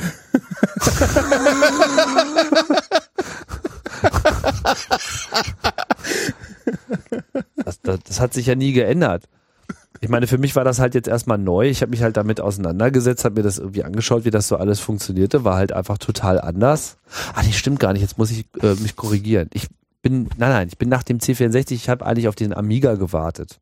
Mhm. Und der kam dann immer nicht. Und dann bin, dann habe ich mir ein Atari ST gekauft. Das heißt, ich bin ins Atari ST-Lager gewechselt. Was eigentlich auch ein Scheißcomputer war. Ja. Ein totaler Scheißcomputer, der nur einen einzigen Vorteil hatte, nämlich, dass er äh, eine MIDI-Schnittstelle hatte. Und Audio ganz gut konnte. Und damit quasi im Prinzip ja der Wegbegründer aller modernen Audio-Software war. Also alles, Mhm. was heutzutage hier auf dem Mac groß rauskam. Logic von Apple Mhm. war früher mal Notator auf Atari ST. Notator Ach? Logic hieß das ja. Das ist äh, ernsthaft so Ja. alt? Krass. Steinberg, Cubase, kommt Aha. auch vom Atari ST. Ach du liebe Also Henke. Cubase und, und Logic waren die ältesten sogenannten, wie nannte man das? Äh, Sequencer-Software, Mhm. wo man quasi nur Noten machen konnte, um die dann halt über den MIDI-Port rauszuwerfen. Und da war natürlich der Atari ST super, weil der hatte halt gleich MIDI. Das heißt, du hast da die Software drauf, du hast so ein bisschen GUI, da konntest du dann deine Noten äh, setzen und das eben über die MIDI-Schnittstelle an deine äh, Synthesizer und Klaviaturen da irgendwie übertragen. Und deswegen war das halt toll. Ein Freund von mir hat so ein bisschen was mit Musik gemacht, aber ich Musik. Und da war ja noch nichts mit Recording oder so. Das war nur Noten. Ne? Also du konntest ja da nicht Samples machen oder so. Da musstest du dir noch ein 19 Zoll Sample-Gerät dazu kaufen für Mhm. irrsinnig Geld und so. Also das, naja, das kam noch so ein bisschen, ich habe mich mit dem Atari halt ein bisschen beschäftigt, aber er hat mich halt nicht so richtig überzeugt. Ich fand die Kiste dann doch irgendwie langweilig und habe das dann auch schnell wieder sein lassen. Und das muss dann so in dem Zeitraum gewesen sein, 87, ich glaube 86 habe ich den ST gehabt und dann, ja, Details. Und dann bin, bin ich halt auf diesen PC gegangen, habe irgendwie DOS kennengelernt, diese Microsoft-Welt. Fand's furchtbar uninteressant. Ist heute noch. Also es, das hat mich einfach überhaupt nicht gerissen. Das war irgendwie, ich kannte das auch so ein, also es war insofern ein ganz gutes Basiswissen, weil ich habe dann, ich meine, das ist auch noch so eine Zeit, da gab es auch noch andere Betriebssysteme, von denen heute keiner mehr was weiß. Bio, nee, wann war wir? GeoOS? Geos kam da auf den Geos. C64, das kam aber auch erst in den 90ern. Aber der Punkt war, ich war ja dann, 87 war ich ja dann auch schon, äh, nee, Quatsch, 85 war, jetzt muss ich, mal, ich muss immer überlegen, wie alt ich eigentlich bin. 85 war ich ja 85, 86, 87, genau. Also 86, 87, da war ich so 19. Ja, 19, 20.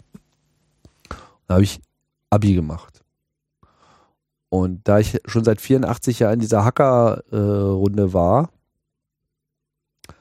ähm, und auch schon dann C-Programmierung gemacht habe, das halt dann unter DOS auch, ähm, und dann auch relativ früh an Unix herangeführt wurde,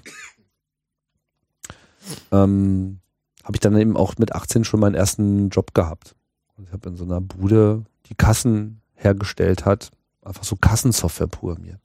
Noch so unter CPM und sowas. Mm. Ganz furchtbare, ganz Ja, furchtbare Technik. War damals State of the Art, ne? Also, CPM. Ja. Oder war, Ach, naja Gott, also das ist ja wirklich so 70er Jahre Technologie irgendwie so. das habe also ich in das- den 90ern noch kennengelernt.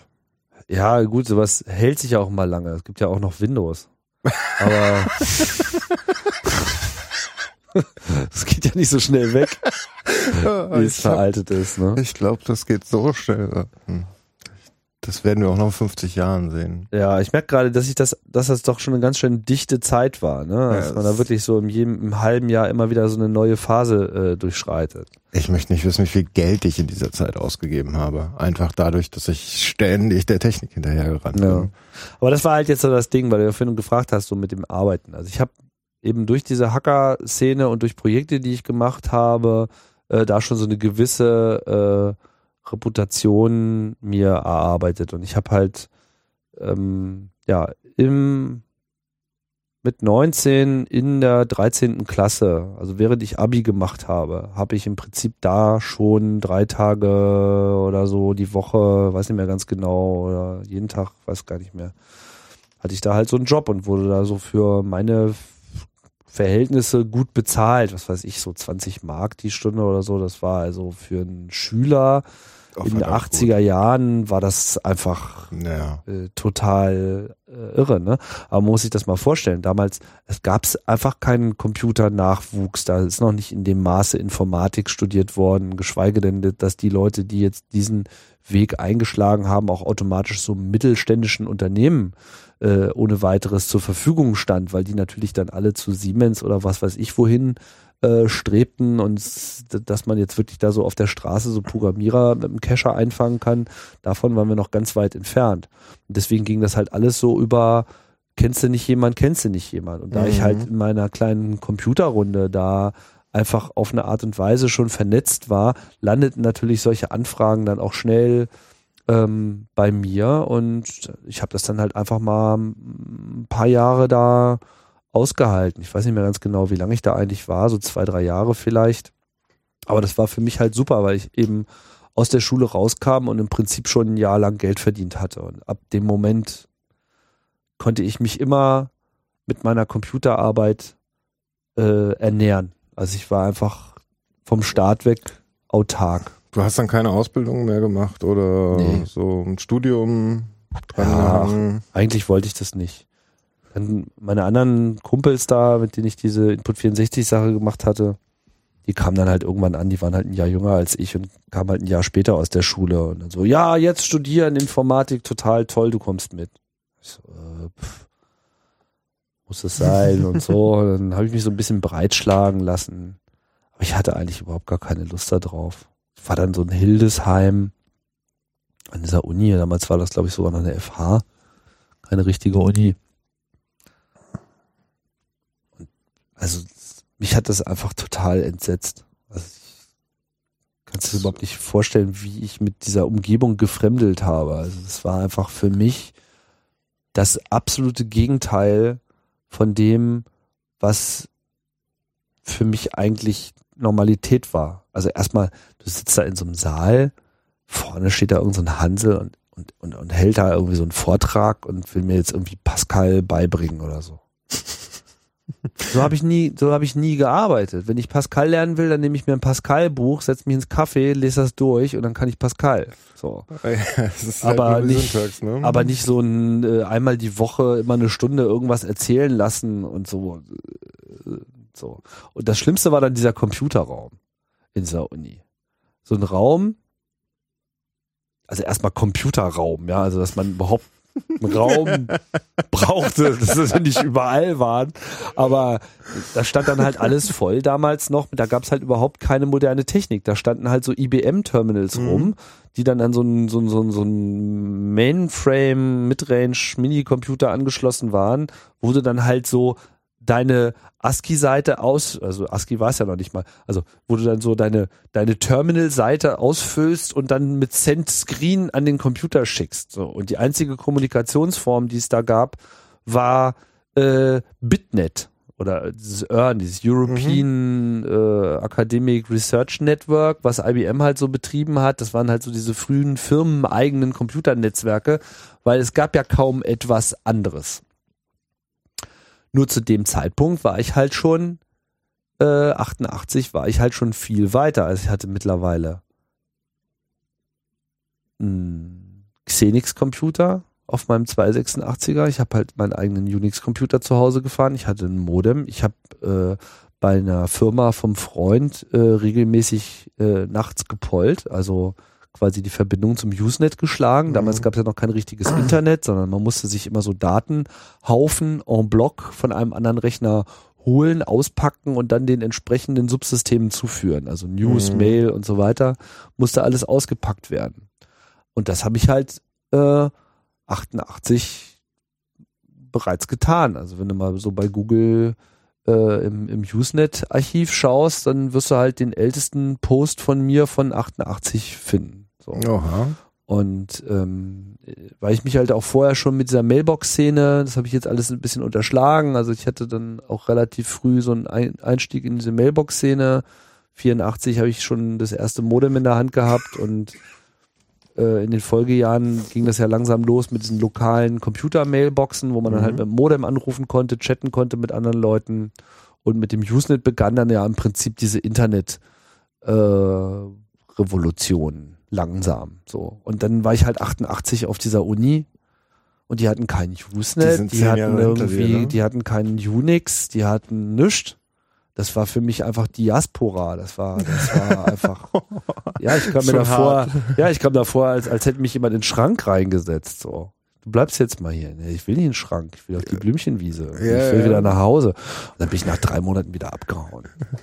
Also hast nie wirklich eine Ausbildung gemacht, also hast also keinen typisch deutschen Werdegang äh, in der Form.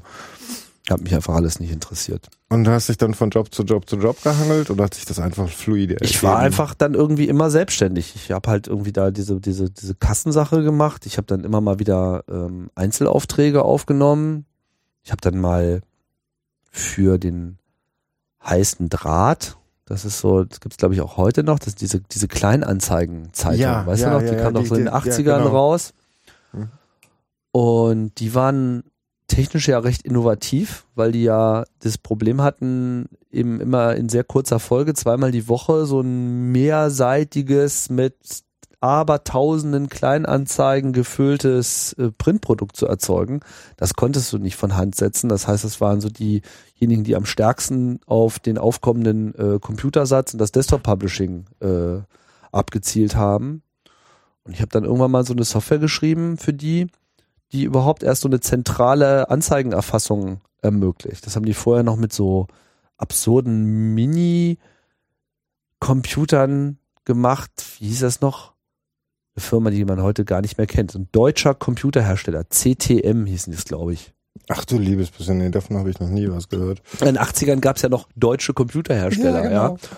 Nicht nur Siemens, sondern so Schneider, diverse. Ja. ja, Schneider, gut, Schneider hat ja Amstrad äh, im Wesentlichen verkauft. Ähm, nee, aber so im Mittelstand, also die, so, Mhm. so, die sozusagen wirklich eigene Computersysteme entworfen und gebaut haben. Okay. Also so wie das IBM auch getan hat. CTM war einer davon. Die hatten halt alle so ihre Spezialbereiche, keine Ahnung, teilweise halt so Lichtsatz und, und, und, und andere Spezialisierungen, halt so, so Business-Kram, was so Firmen eben gekauft haben. Mir fallen jetzt die anderen Sachen nicht ein. Bull, Honeywell und so weiter. Also viele amerikanische Firmen, ein paar deutsche, wie auch immer. Und irgendwo war dann halt auch in diesem Computersatz eben von diesem heißen Draht, von dieser Kleinanzeigenzeitung auch noch so ein uraltes Ding, mit dem sie das halt überhaupt erstmal hinbekommen haben. Und dann war aber so langsam der Durchmarsch der PCs und DOS war halt irgendwie klar. Und ich habe das halt, dieses ganze System, was die da gemacht haben, ähm, in so einem drei Monats Hack irgendwie komplett auf DOS, auf ein DOS-Netzwerk umgestellt. Hm. So dass es halt einen Server gab und jeder hatte irgendwie seinen eigenen PC als Terminal. So. Und das war aber auch sehr interessant, weil ich damals ähm, ich kriegte halt so meine Vorgaben, was das Ding so können sollte. Ja, hier so mehrzeilig eingeben, la la la. Und ich hatte das irgendwie alles ganz gut im Griff. Ich hatte auch ganz gute Frameworks und war da sehr unbeirrt und auch, man machte sich ja auch noch nicht so viel Gedanken. Man lernte das halt einfach so as we go along. Hab das gut dokumentiert und kriegte halt immer so Vorgaben. Und dann kriegte ich dann irgendwann so die Vorgabe, ja bitte, wenn ein Datentypist, also jemand, der so Kleinanzeigen erfasst, zehn Minuten lang nichts mehr tippt, dann bitte Meldungen machen hier an den Chef. Oi, hast du das umgesetzt? Ich habe das damals, glaube ich, reingebaut, aber das hat mir sehr zu denken gegeben. Das tut weh, oder? Also das war so das erste Mal, wo ich so ein, ich würde noch nicht sagen, ich wurde jetzt nicht unbedingt aus dem Paradies verstoßen, weil so enorm war jetzt der Eingriff nicht. Aber das war natürlich etwas, wo mir das erste Mal so richtig klar wurde, was jetzt der Impact dieser Technologie ist für die Gesellschaft und das Arbeitsleben, so ganz unabhängig jetzt von unseren überfliegenden Zukunftsträumen. Und da bin ich schon so ein bisschen zusammengezuckt, zumal ich ja eben auch schon mich eigentlich seit 84 eben so in diesen Hackerkreisen äh, bewegte, auch wenn jetzt diese Hannoveraner Runde jetzt noch nicht so politisch äh, drauf war, wie das jetzt beim CCC in Hamburg der Fall war. Aber man machte sich über sowas Gedanken und man redete über sowas. So und das das war dann für mich auch ein echtes äh, Thema und für mich war auch ganz klar, dass ich das dass ich sowas, also auf sowas überhaupt gar keinen Bock habe. Ja, Also klar. sowas würde ich nie wieder machen. Habe ich auch nie wieder gemacht.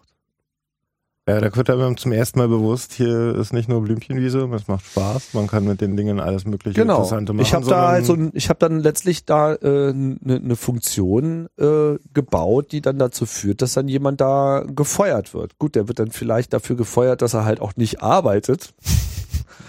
Kann man ja auch irgendwie nachvollziehen, aber aber scheiße fand ich es trotzdem. So, weil es natürlich dann auch wiederum für denjenigen so nicht also der wusste da nichts von. Mhm. Das, das war, glaube ich, Das eher das, was mich so gestört ist, hat. Genau. Ja, und, und das waren so die Sachen, die ich ähm, so gemacht habe. Ich habe dann halt irgendwie alleine gewohnt. So äh, ich und mein 286er, mein, mein, mein, mein, mein Usenet-Host, so einer von vielleicht zehn Usenet-Hosts in, in, in, in Deutschland, keine Ahnung. Also so viele gab's da irgendwie nicht, die Dann das habe ich jetzt mit gemacht haben. Sicherheit mitbenutzt. Ja, ich meine, damals gab es ja im Wesentlichen schlug das Netz, das Internet schlug in Dortmund auf und in Karlsruhe. Karlsruhe und Dortmund waren eigentlich so die beiden Unis, die äh, eigentlich die Internetentwicklung von Anfang an wirklich mitgenommen haben, wo auch die ersten Unix-Freunde sozusagen waren und die halt äh, dann mit Amsterdam gepiert haben, sich die Daten geholt haben. Also ich glaube, in Dortmund ging es los mit dem Usenet und in Karlsruhe ging es los mit dem Internet, so wenn ich das Mhm. noch so richtig erinnere. Aber das ist auch Also Karlsruhe so nennt sich ja auch die Internet. Ja, die nennen sich auch das Silicon Valley des Südens oder so. Also, ich habe da gewohnt. Zehn Jahre lang. ja. ja, und ich hatte, ich hatte halt Glück, weil ich, äh, weil eben, also Teil meiner Hacker-Runde waren halt echt gute Leute, die schon deutlich älter waren als äh, ich und die in ähm, Hannover so eine Firma hatten, die hieß Focus. Und die haben halt so Unix-Programmierung gemacht und die hatten halt da, die waren halt angeschlossen, die haben halt gepult, die kannten sich da aus, die hatten irgendwie Usenet und da hing ich halt so ab, wie man das eben so macht als junger Pöks, wenn man so Leute mit Firmen kennt, die Computer haben, da hängt man dann halt so ab und tippte dann halt da so ein bisschen äh, in diesem Usenet-Archiv rum. Das war auch ganz interessant, das weiß ich noch, wie ich irgendwie das erste Mal so in diesem Usenet-Forum stöberte. Und ich las halt halt so, drückte immer Space, liest so eine Nachricht nach der anderen, versucht irgendwie so irgendwie zu verstehen, was, was da eigentlich jetzt gerade ist, so. Und sah halt, dass die da alle auf Englisch diskutieren. Und ich sah halt auch, dass die irgendwie offensichtlich aus den USA kamen. Und dann fiel mir auf, hm, diese Nachricht hat ja ein Datum. Das ist ja erst drei Tage her. Also, ich- verstehst du, ich blätterte so ein bisschen wie in so einer Bibliothek, wo man so alte, staubige Bücher Ja. rausnimmt und sich mal Ja, durchliest, was so das früher Archiv, so, Ja. so, so ein Archiv. Aber ich merkte dann so, die Nachricht ist drei Tage alt. Die ist vor drei Tagen irgendwo in Kalifornien geschrieben worden und jetzt liegt sie hier auf diesem Computer. Das ist per Post nicht Das möglich. ist so, ja, das, das war auch, sagen wir mal, damals auch die Zeit, die die Mail brauchte, Ja. irgendwie, um da hinzukommen, drei Mhm. Tage, ne, weil sie halt irgendwie über viele Modems äh, des Nächtens weitergeroutet werden musste. Aber das, das hat, äh, das, das war für mich schon ein echter Mind-Opener. Da habe ich das erste Mal so verstanden, dass die Welt sich eigentlich äh, langsam vernetzt und da habe ich dann halt auch angefangen, daran teilzunehmen. Und das war schon äh, so ein ganz wichtiger Schub so. Und ja, ich hatte halt einfach riesiges Glück, dass ich sehr früh an diese kleine Hacker-Community äh, gekommen bin, die ja dann später auch noch Großwelle äh, machen sollte, weil das ja so ein bisschen das Auge des Sturms war vom diesem ganzen 23 äh, Mhm. also Karl Koch war halt Teil dieser Runde und auch noch ein paar äh, andere aus dieser Gruppe, die ich kannte und die halt da irgendwie so meine Freunde waren, aber von deren Treiben ich keinen Schimmer hatte. Irgendwie wusste nicht, was da so hinter den Kulissen so abgeht. Ja, also um es rund zu machen, das war alles sehr prägend und ich bin halt relativ früh auf diesen Computerfilm gekommen, hatte da auch so ein bisschen Glück, habe aber auch immer versucht, ähm, das Interessante äh, äh, zu suchen und umso tiefer man da einsteigt, umso interessanter werden auch die Leute, die man Mhm. da äh, findet. Jetzt sind wir von deinen Anfängen und den Anfängen von Podcasts auch aus einer technischen, mehr technischen Sicht, ähm, würde ich gerne mal dazu kommen. Was bedeuten Podcasts inhaltlich für dich? So ab, was glaubst du verändern Podcasts in dieser Welt? Vielleicht. Hm, Ich weiß nicht, ob die Frage gerade richtig gestellt ist. Also äh, Du wolltest ja erstmal wissen, wie ich da überhaupt zu gekommen bin. ja, genau. Auf der anderen Seite reden wir schon relativ lange. Ja gut, aber das hängt ja auch alles miteinander zusammen. Also ich bin ja dann über lange Wege nach Berlin gekommen und erst Hamburg und dann Berlin und in Hamburg habe ich quasi das erste Mal eigentlich so richtig diese CCC-Gemeinde kennengelernt. Meine, mittlerweile nimmt man den CCC eben als, einfach als extrem überregionale Struktur wahr, weil es das jetzt auch ist. Ich ganz ehrlich, ich kenne viele Menschen, die nehmen den CCC als den politischen Arm der Hacker wahr. Und ärgern sich darüber, dass sie nicht politisch genug sind und sich nicht zu, als Lobby einmischen und so weiter. Dass der CCC sich nicht einmischt. Naja, so als Lobby. Das tut er ja auch. Das tut er schon, aber er müsste viel mehr tun. Ja, man müsste viel mehr tun. Dann sollen die Leute mal aus ihrem Zimmer rauskommen und mal anfangen, was zu tun. Irgendwie. es gibt keinen Mangel an Arbeit, es gibt nur einen Mangel an Personal. ähm, ja gut, also in Hamburg habe ich halt den CCC besser kennengelernt, weil er damals eben auch der CCC im Wesentlichen auch in Hamburg war. Also das, sagen wir mal, die Leute, die jetzt die ersten 10, 15 Jahre des Clubs äh, geprägt haben, waren halt Hamburger. Und auch wenn die Struktur, in der ich da in Hannover war, irgendwie manchmal so scherzhaft als Leitstelle 511 des äh, CCC bezeichnet wurde, ja. Ähm, wobei ich das auch erst im Nachgang gehört habe. Ich habe das selber so nie benutzt, diesen Begriff. Und es natürlich auch Ähnlichkeiten gab, war es halt jetzt nicht so aufgehängt. Es war weder jetzt ein Verein noch ein Club, das war einfach nur so ein Stammtisch irgendwie im Wesentlichen. Aber in, Hamburg war das dann schon anders. So. Hab dann noch so ein bisschen gefremdelt mit dem äh, Club, weil er auch, sagen wir mal, für meinen Geschmack ein bisschen zu, naja, also ich finde, finde den, den Club ein bisschen zu, noch ein bisschen zu neophob. Neophob. Ja, naja, ich meine, Es ist auch ein kleines Paradoxon, oder? Ja, ich meine, ich, ich, ich wohnte ja Tür an Tür mit dem CCC. Also links unten in so einer Kellerwohnung wohnte der CCC Mhm. Hamburg und rechts in der gespiegelten Wohnung auf der anderen Seite wohnte ich. Okay. Ich wohnte halt direkt neben dem Club. So, und ich saß da halt so mit meinem Macintosh und meinem Laserwriter und machte halt seit Jahren Desktop-Publishing. Und wenn ich irgendwie ein Druckerzeugnis erzeuge, dann layoute ich das halt WYSIWYG auf meinem Computer, sage Print und dann kommt das da raus und dann sieht es auch genauso aus und gut und mit ordentlichen Fonts. So. Und auf der anderen Seite der Mauer wurde halt die Datenschleuder produziert. Indem man halt irgendwie mit einem Matrix-Drucker irgendwelche Textfaden ausdruckte und die danach mit Fixogumm auf dem Leuchttisch irgendwie auf so eine Vorlage machte und die dann irgendwie zum Drucker gab, der dann daraus Druckvorlagen machte. So. Und da saß ich dann halt und dachte mir immer so, was sind denn das für Leute? Irgendwie, dass sie so im Jahre 1994 noch kein Desktop-Publishing benutzen. Bisschen rückständig so. Konnte ich halt nicht verstehen irgendwie so. Ich war halt seit Anfang der 90er Jahre dann auf den Mac äh, umgestiegen und hatte einfach für diese PC äh, Welt kein Verständnis, weil das war einfach rückständig. Mhm. Also ich meine, damals war man mit dem Mac einfach mal schon ein halbes Jahrzehnt weiter vorn. Was das betrifft, auf Wenn, jeden Fall. Ja. Also vor allem, was das betrifft, aber eben, ne? Und ähm, das, ja, bis der Club mal eine Webseite hatte, ja, also Aber dabei würde man es eigentlich von denen am ehesten erwarten, oder? Ja, ich weiß nicht. Ich glaube, wenn man es wenn man's von, wenn man's vom CCC erwartet, dann versteht man, glaube ich, den Club nicht so richtig. Aber äh, ich persönlich erwarte das eigentlich auch, dass man schon ähm, mit einer großen Bandbreite da fährt und auch ein bisschen mehr Mut zum Experiment hat. So, ja. Aber was so bestimmte äh, öffentlichkeitswirksame Sachen betrifft, ist der Club halt dann doch eher mehr so eine Guerilla-Fraktion als ähm, ein Publikationshaus. Ja, meine, man klammert sich auch immer noch an diesem etwas sinnlosen Datenschleuder-Print-Produkt fest und ich frage mich halt, warum da nicht eigentlich schon seit zehn Jahren geblockt wird, wie äh, ja, Mhm. haben ja andere auch gemacht und man sieht ja Netzpolitik.org und so weiter, was das dann eben auch für Folgen hatte. Aber ist egal, ich will jetzt hier nicht auf dem Club rumbashen, äh, sondern wollte ja erläutern, wie ich zum Podcasting kam.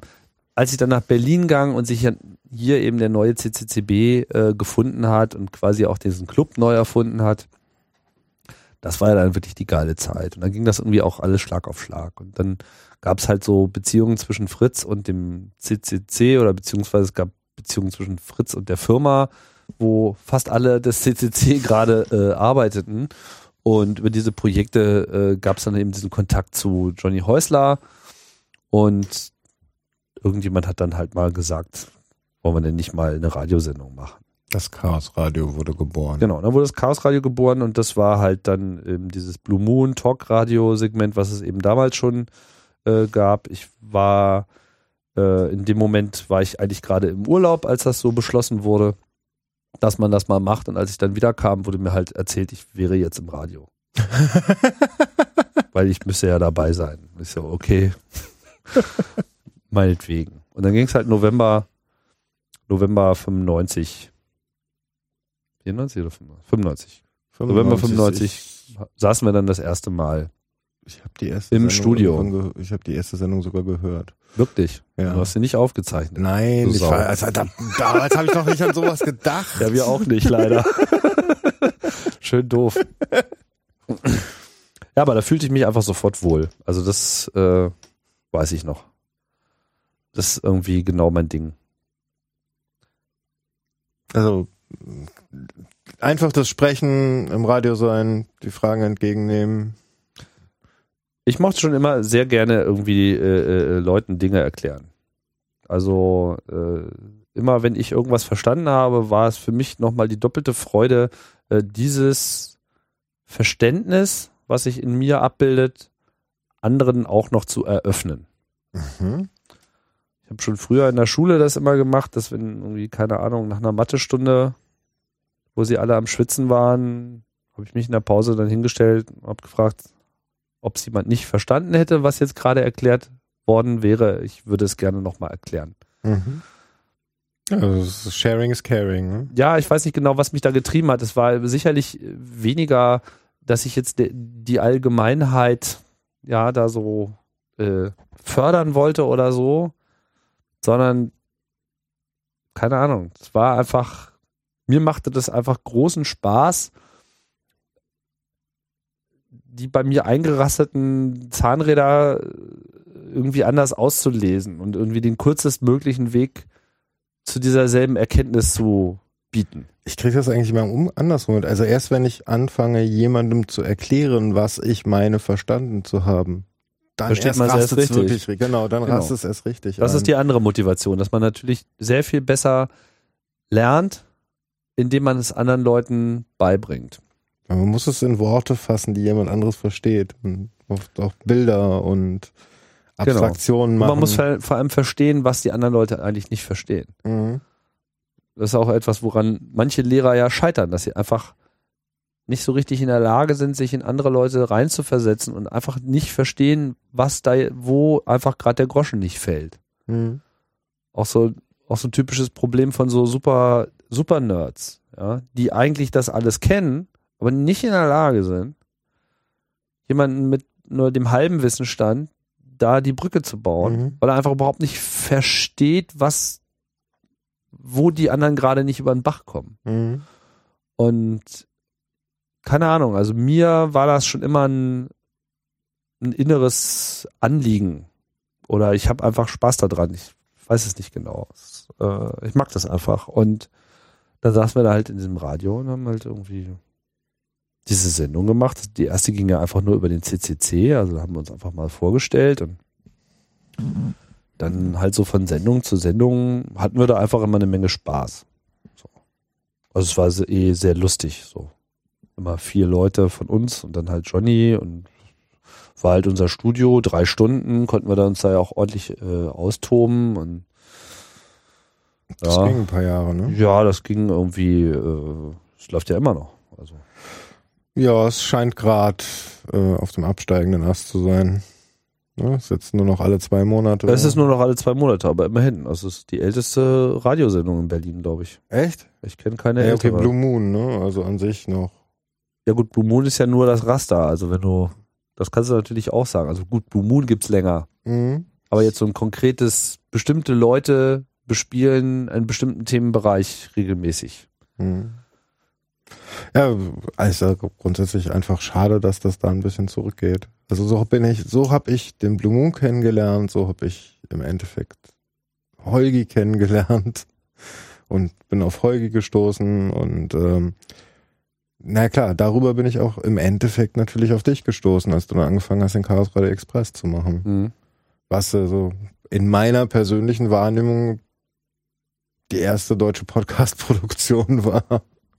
Was wahrscheinlich nicht richtig ist. Nee, das ist nicht richtig. Schlaflos in München war das, glaube ich. Genau, es gab einerseits gab es halt diese Münchner äh, Fraktion, die da äh, produziert hat, also Annie Grubens mit Schlaflos in München, dann gibt's diesen äh, äh, wie heißt er, äh, Wunschel, Alex Wunschel, der so aus diesem Marketingfeld kommt und auch zwei Sendungen äh, schon sehr früh produziert hat. Ich weiß nicht ganz genau, wann das losging. hier in Berlin, Küchenradio, Philipp Banse und äh, Konsorten. Küchenradio hat schon, glaube im Februar, März äh, 95 angefangen mit der Sendung. Ich glaube, Küchenradio ist, Echt so alt? 95, 2005 mal. ja, ja, ist ein bisschen älter noch als CRE. Oh, also. Wobei ich halt zu dem Zeitpunkt, wie ich ja vorhin schon ausgeführt hatte, schon voll im Thema war. Mhm. Nur, dass ich nicht gleich damit angefangen habe, eine Sendung zu machen, sondern als ich halt dieses Podcast-Universum, das sich dort für mich eben abzeichnete, als das irgendwie da war, habe ich halt erstmal alles abgehört, was irgendwie zu greifen war. Also ich habe mich halt vor allem dieser frischen amerikanischen Podcast-Szene zugewandt und äh, was Adam Curry gemacht hat und äh, Leo Laporte war ja auch relativ früh am Start Mhm. äh, und dann halt was so mein besonderes äh, Herzblut äh, immer äh, gewollt hat, das waren halt einfach diese großartigen schwulen Podcasts aus den USA. Also das Ich kenne mich da überhaupt nicht aus in dem Bereich. ist einfach einfach irre. Ich meine, das sind halt alles so Drag Queens und das sind einfach alles totale Show-Talente. Ja, okay. Ja, Mhm. dazu kommt noch, dass eben Schwulsein vor zehn Jahren in den USA Mhm. einfach überhaupt kein Thema für die Medien ist. Es gibt keine oder annähernd keine schwulen Medien oder so. Ja. Ja, heute. Auch heute wahrscheinlich nur sehr eingeschränkt. Ich habe so den Eindruck, dass sich das so langsam jetzt ändert, wie man ja sieht, so mit Akzeptanz, Mhm. schwule Ehe und so weiter. Aber es ist einfach klar, hier hat eine Szene mit einem unglaublichen Ausdrucksvermögen und Bedürfnis, ja, äh, auf einmal einen Kanal im Netz und die Möglichkeit, sich ein Publikum aufzubauen, ja, was einfach perfekt ist. So. Und dementsprechend wurde es da auch äh, angenommen. Und ich bin dann relativ schnell hier auf äh, Yeast Radio gestoßen, Match Weinstein, das ist einfach großartig finde. Und habe einfach jede Folge gehört. Über halbes, dreiviertel, ein Jahr länger noch, glaube ich. Also habe es jahrelang dann noch weiter gehört, aber in dieser Zeit von Ende 94 bis, bis, bis ich selber äh, angefangen habe, war das einfach mein täglich Brot. Also ich habe halt einfach alles runtergeladen, was irgendwie ging. Und ich sag dir, ich habe wirklich ein halbes Jahr nichts anderes gemacht, als morgens aufzustehen, mir einen Kopfhörer aufzusetzen und durch Berlin zu latschen. Und ich habe den ganzen Tag eine Podcast-Sendung nach der anderen gehört. Das mache ich heute noch. Ja. Neben dem Programmieren. Ja, du arbeitest noch nebenbei. genau. Das habe ich nicht mehr gemacht.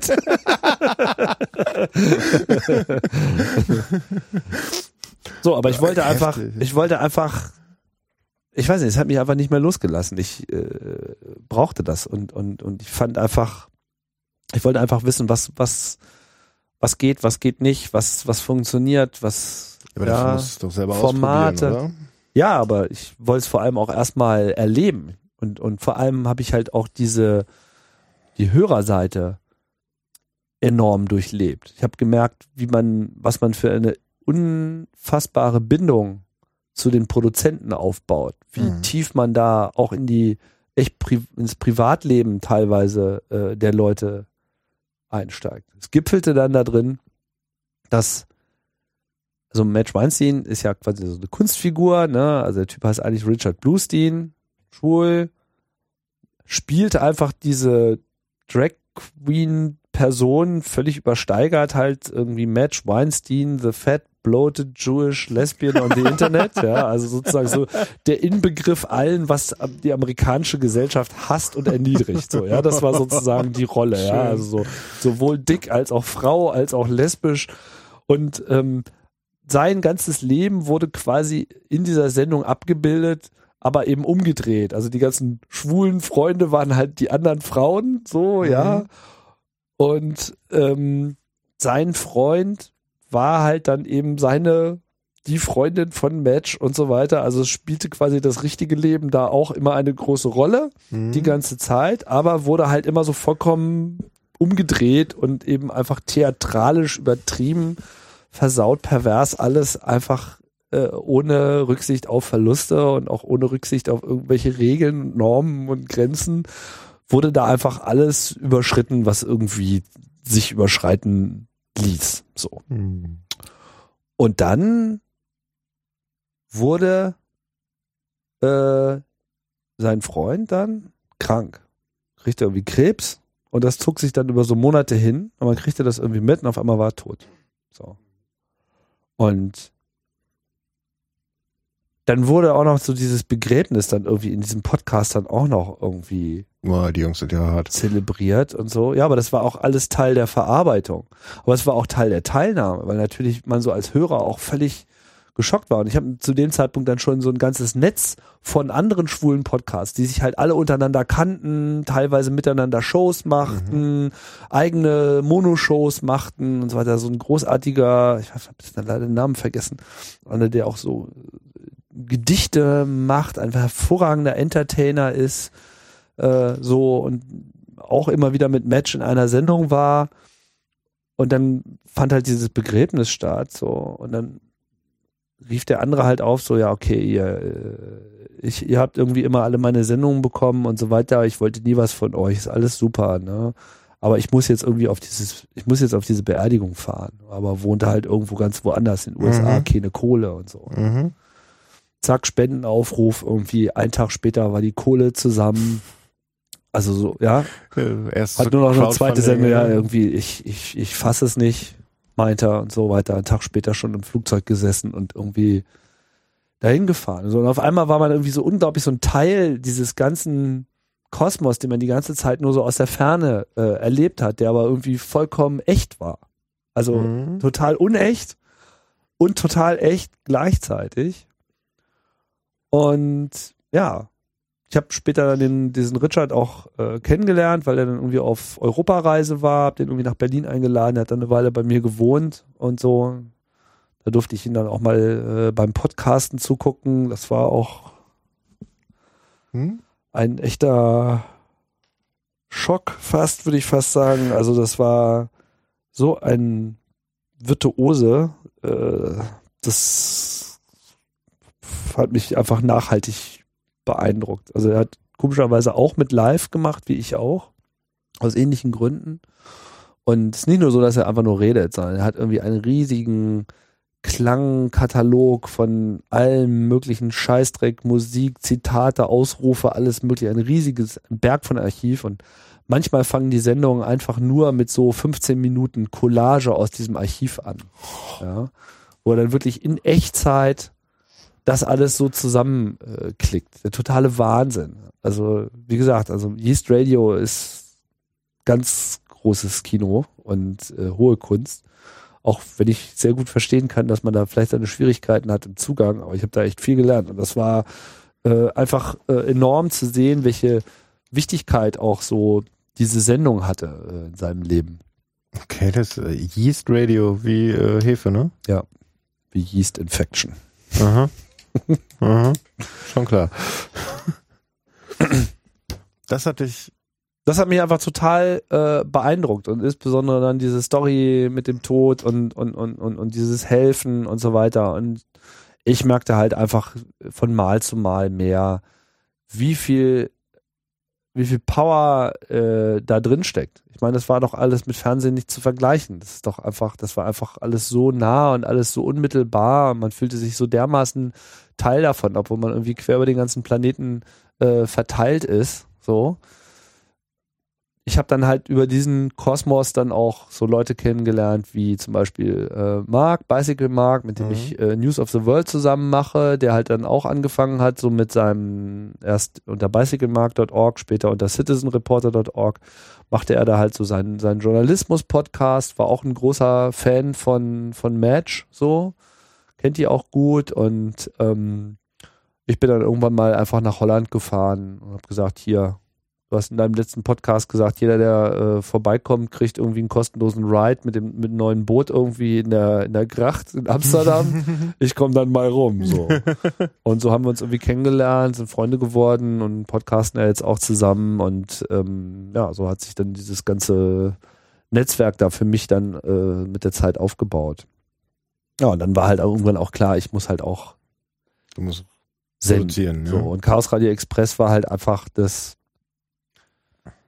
Also es ging ja los, iTunes kam raus, hat gesagt, jetzt auch mit Podcasts. So, Mhm. und da war dann, da läuteten natürlich bei mir die Alarmglocken. Habe mich dann sofort hingesetzt, habe dieses Chaos Radio Portal gehackt, dieses Chaos Radio ccc.de, das Mhm. gibt's ja heute noch, wo dann eben Chaos Radio mal als Podcast veröffentlicht wird. Also es war eigentlich so mein erster Gedanke ist, wir müssen das jetzt mal ins Netz kriegen. Es gab zwar Aufzeichnungen auf FTP-Servern irgendwo, aber keiner wusste So. wie und wie heißen die und so weiter. Schon so ein bisschen what the fuck, ne? Wir Ja. sind hier der Chaos Computer Club und äh, Genau.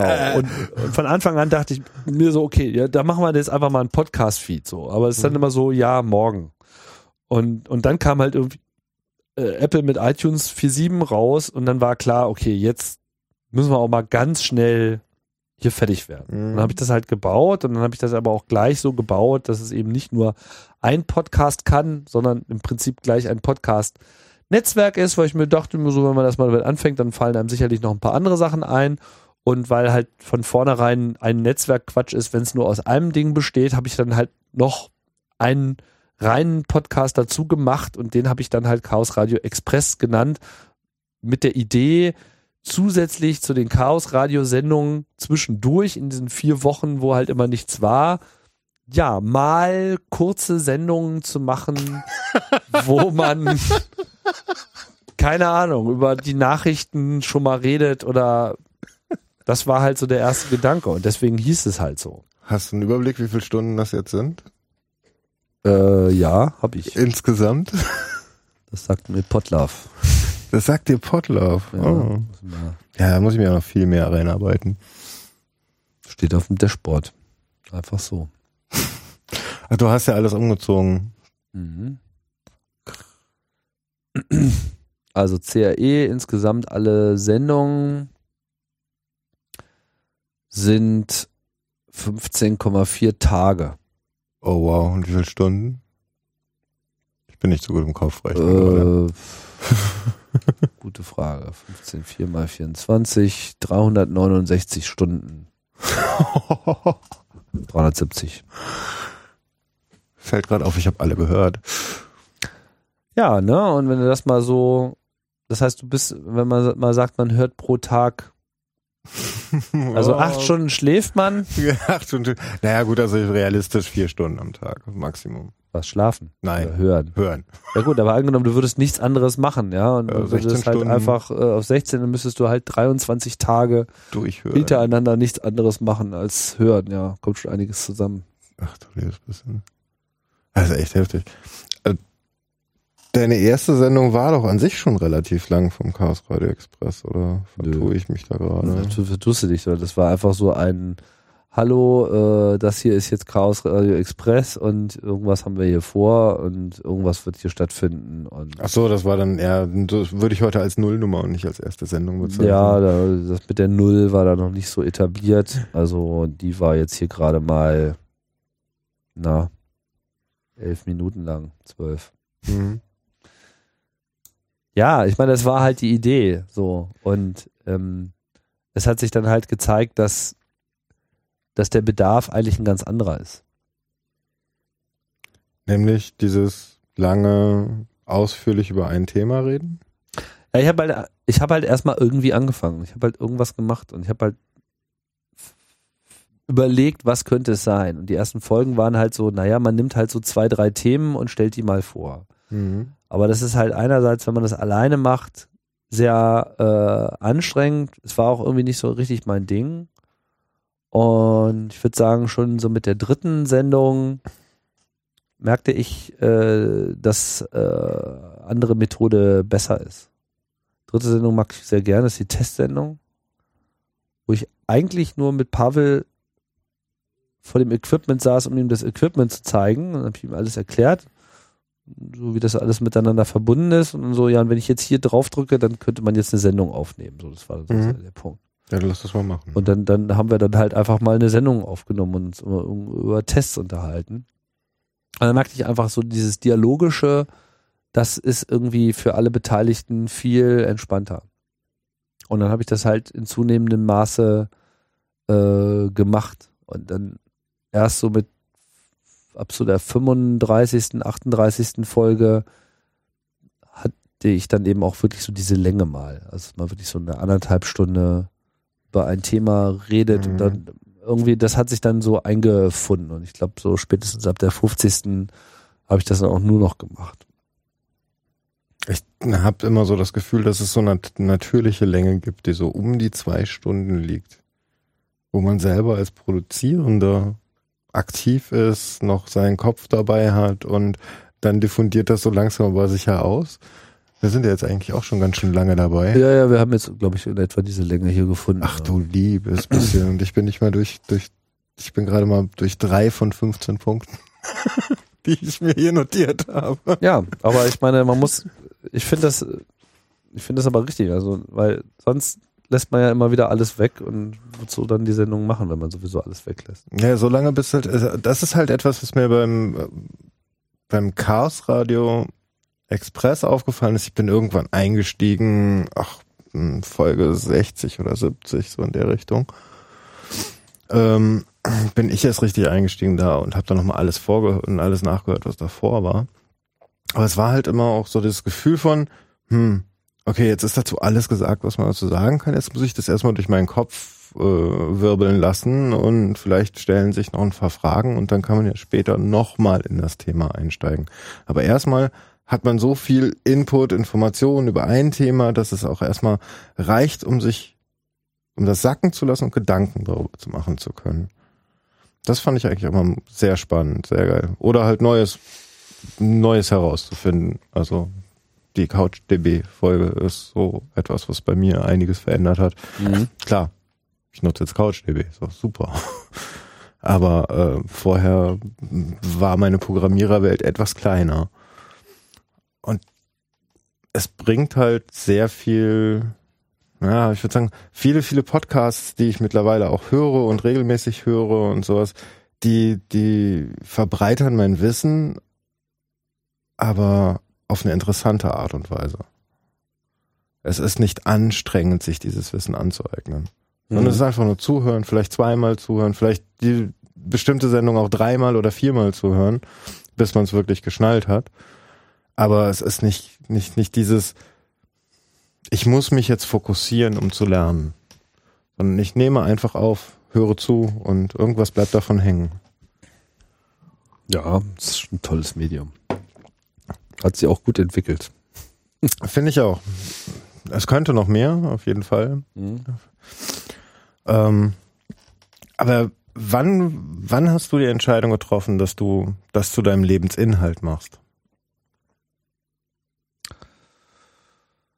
Also, was so ein bisschen entscheidend war, war 2008 zeichnete sich halt langsam ab, dass, ähm, warte mal, komme ich mit den Jahren jetzt wieder durcheinander? Ähm, nee, Ende 2008 war dann irgendwie klar, dass ich, also ich bin dann mit der Aktion Mensch zusammengekommen und habe diese erste Auftragsserie mal äh, gemacht, die Gesellschafter. Beziehungsweise es stand an, das zu tun, so. Und das war, sagen wir mal, das erste Mal, dass man jetzt so die Aussicht hatte, das eben wirklich auch so als Auftragsarbeit zu machen und eben sozusagen auch damit Geld zu erzeugen. Und bis zu dem Zeitpunkt gab es ja dann neben CRE auch noch Mobile Max und ich weiß jetzt gar nicht, hatte ich damit NSFE auch schon angefangen? Ich glaube ja. Und das heißt, es gab so schon so ein eigenes Portfolio, so, so, so mehr als nur eine Sendung. So. Mhm. Ähm, und dann kam das noch dazu. Und ich fragte mich halt so, okay, wie muss wohl das Verhältnis sein zwischen dem, ich produziere jetzt was eigenes so, versus ich programmiere, äh, ich programmiere, ich produziere was für andere. Mhm. Weil das ja potenziell mehr Geld verspricht, so und von daher irgendwie wichtiger ist und damit wieder so diesen Arbeitaspekt hat. Ja, und dann gab es ja vorher auch schon so diesen Vorfall, dass mir mal mein Rechner geklaut wurde und Leute dann so nett waren, mir da was zu spenden, damit ich mir wieder einen sozusagen kaufen konnte. Und ganz viele schrieben halt dazu so, ja, weil wäre doof, wenn es jetzt keine Podcasts mehr gäbe. Das war so der Begleittext manchmal. Da dachte ich mir so, okay. Ganz so unwichtig scheint es jetzt manchen doch nicht zu sein, dass ich das tue. So. Und ich meine, ich wusste schon, dass es Leute gibt, denen das gefällt und so, und denen es auch gut gefällt, aber ich hatte jetzt keine wirkliche konkrete Vorstellung davon, was das jetzt für so eine Rolle spielen würde oder in welcher Dimension sich das abspielt oder so. Das war mir, weiß ich nicht, habe ich nicht so viel drüber nachgedacht. Ich habe halt eher, ich, ich habe das Gefühl gehabt, ich war immer noch in so einer Experimentierphase. Und als es dann halt klar war, dass ich jetzt hier dieses Studio, wo wir jetzt hier sitzen, äh, mir aufbauen würde und irgendwie halt diese Aktion Mensch Nummer anstand, wollte ich dann irgendwie wissen, okay, welchen, welche, welches Maß an Zeit sollte ich wohl noch sowas wie CAE widmen jetzt?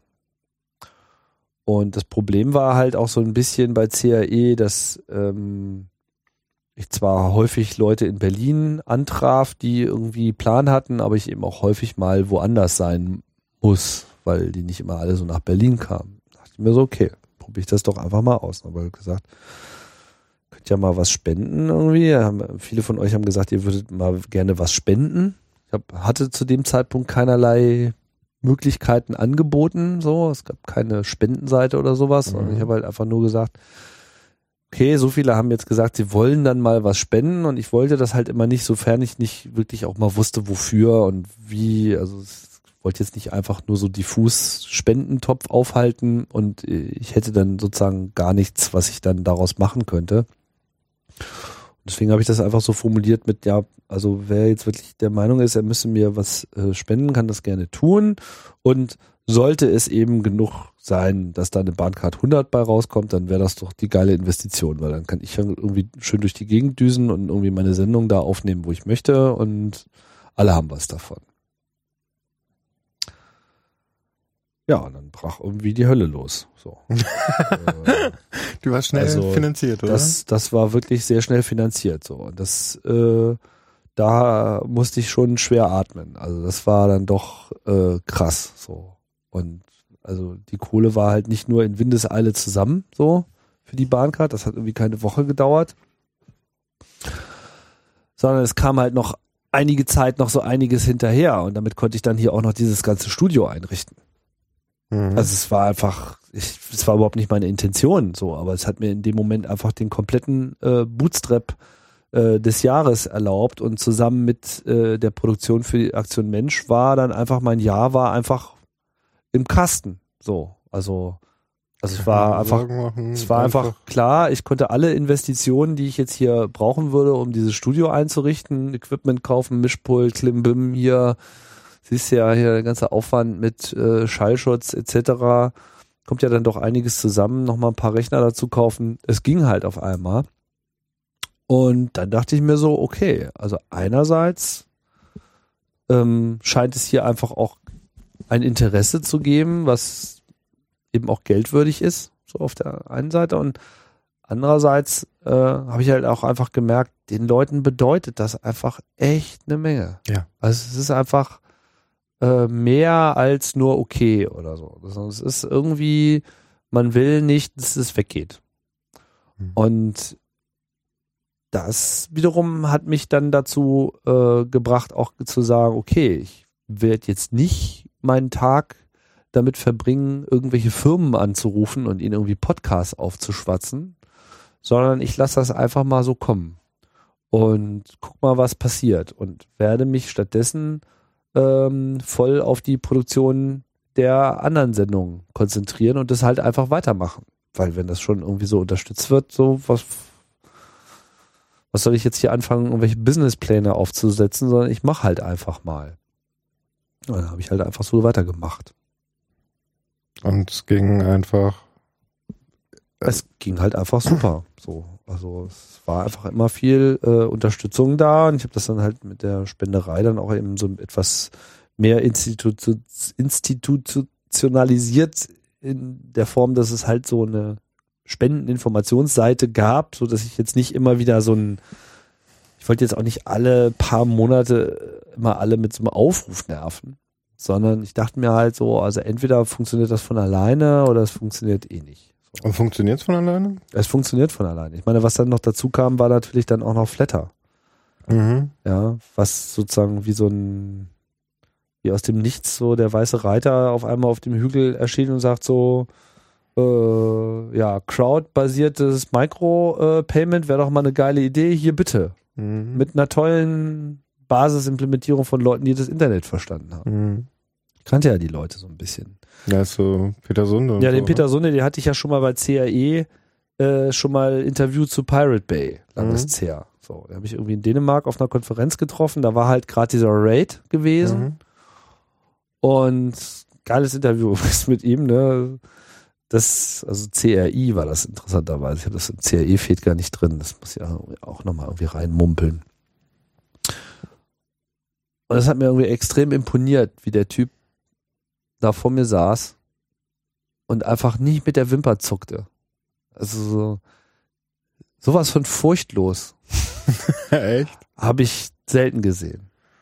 Ich meine, mittlerweile ist er im Knast für die Nummer, für Mhm. die Pirate Bay Nummer. Völlig zu Unrecht, wie ich finde. Und wenn man sich den Fall anschaut, äh, wie der gelaufen ist, auch extrem skandalös. Da zeigt sich Schweden wirklich von seiner finstersten äh, Seite, was so Recht und Gesetz betrifft. Das zeigt ja allein schon diese Dokumentation. Ja, genau hier, Ja. Away from Keyboard, Also Fa- Away from Keyword, ja, AFK. TPB, AFK. Ja. Genau, das, da sieht man das auch sehr schön. Und ich meine, er ist- er ist jetzt auch nicht ewig weg. Es ist jetzt ein Jahr oder so. Also der wird wiederkommen und genauso nicht mit der Wimper zucken und danach noch mehr auf die Scheiße hauen. Also da, sehr starke Persönlichkeit. Hat sozusagen sich jetzt, sich jetzt, er hat jetzt sozusagen Zeit, sich zu überlegen, wie er dann wieder zurückkommt, ne? Also Ja, was glaub, er dann machen würde. Weiß er schon, wusste er schon vorher. Er hat ja nie Mhm. aufgehört. Er war ja noch zuletzt noch Europawahlkandidat und so, aber Echt? Piraten läuft es Also jetzt nicht mehr so gut. Ja. Wie auch immer. Also auf jeden Fall, Flatter war für mich der totale, ähm, eine logische Weiterentwicklung dessen, was da war. So. Ist auch super. Ich meine, also ich gebe da irgendwie 10 Euro im Monat drauf und alles, mittlerweile alles, was ich irgendwie an Podcasts höre, kriegt von mir ein paar Cent überwiesen, genau. sozusagen. Und das im Idealfall auch noch so automatisiert, ne? Total automatisiert. Ich brauche mich da überhaupt nicht mehr drum kümmern. Mit Instacast. mhm. genau. Instacloud, ja. Genau. Ja, das ist wirklich super und bin sehr froh, dass äh, der Martin das wieder eingebaut hat, nachdem Apple es ihm ja mal verboten hat, Mhm. das auf iOS äh, zu machen, aber jetzt, wo es halt im Backend ist, da ist es halt gut aufgehoben. So. Und das finde ich, finde ich auch, also ich sehe das genauso wie du, ne? Ich mache das halt auch.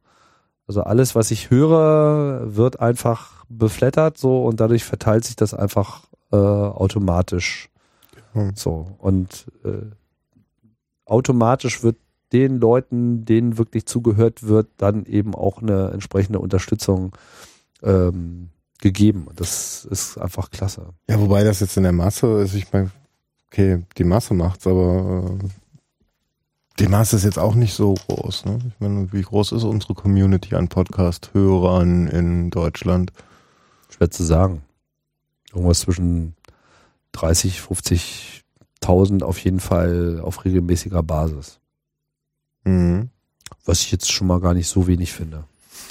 Ja, ja, gut, das ist aber dann immer noch ein sehr starkes Nischenthema, das, was wir hier machen. Ja. Es spricht halt nur eine ganz enge Zielgruppe an, wenn man das so im Marketing-Sprech nimmt. Ja, aber ich finde das auch okay. Also Thema, ich meine, was das Thema ist, ist ja was anderes. Es ist, es ist, es ist ein Nischenmedium. Es ist ein Medium für Nischen. Das, das, das ist ja, das ist ja eigentlich gerade das Ding. Podcast ist quasi von seiner Definition her nicht Mainstream, sondern es ist explizit das Medium für Nischen.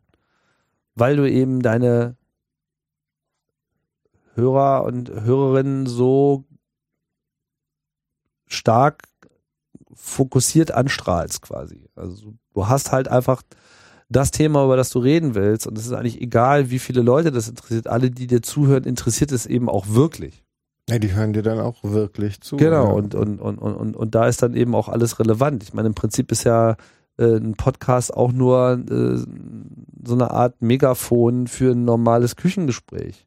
So, und wo du normalerweise einen Reach hast von vielleicht drei, vier, fünf Leuten, die maximal um dich herumstehen, kannst du halt mit einem Podcast eben mal äh, schnell auch auf 500 kommen. Mhm. Und stell dir mal vor, du unterhältst dich mit 500 Leuten in deiner Küche. Mach dir das mal klar, was das für ein, ja, also so muss man das irgendwie sehen. Also das ist nicht wenig, sondern es ist viel.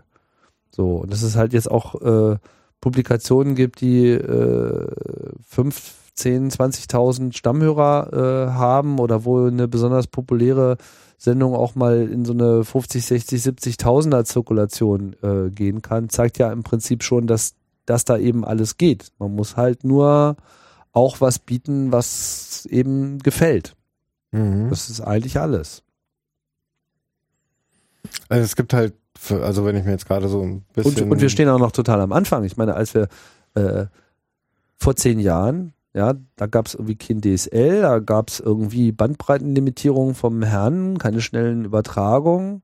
Äh, Internet war den Leuten einfach nicht so ge geläufig, es gab keine Smartphones. Mhm. Heute haben wir irgendwie äh, Smartphones, auf jeder Plattform gibt's äh, ausgetüftelte, vielfältige Podcast-Clients, wo man sich den äh, besten aussuchen kann und äh, man kriegt das in der Straßenbahn noch heruntergeladen über das 3G und das ist irgendwie alles nicht mehr das Thema.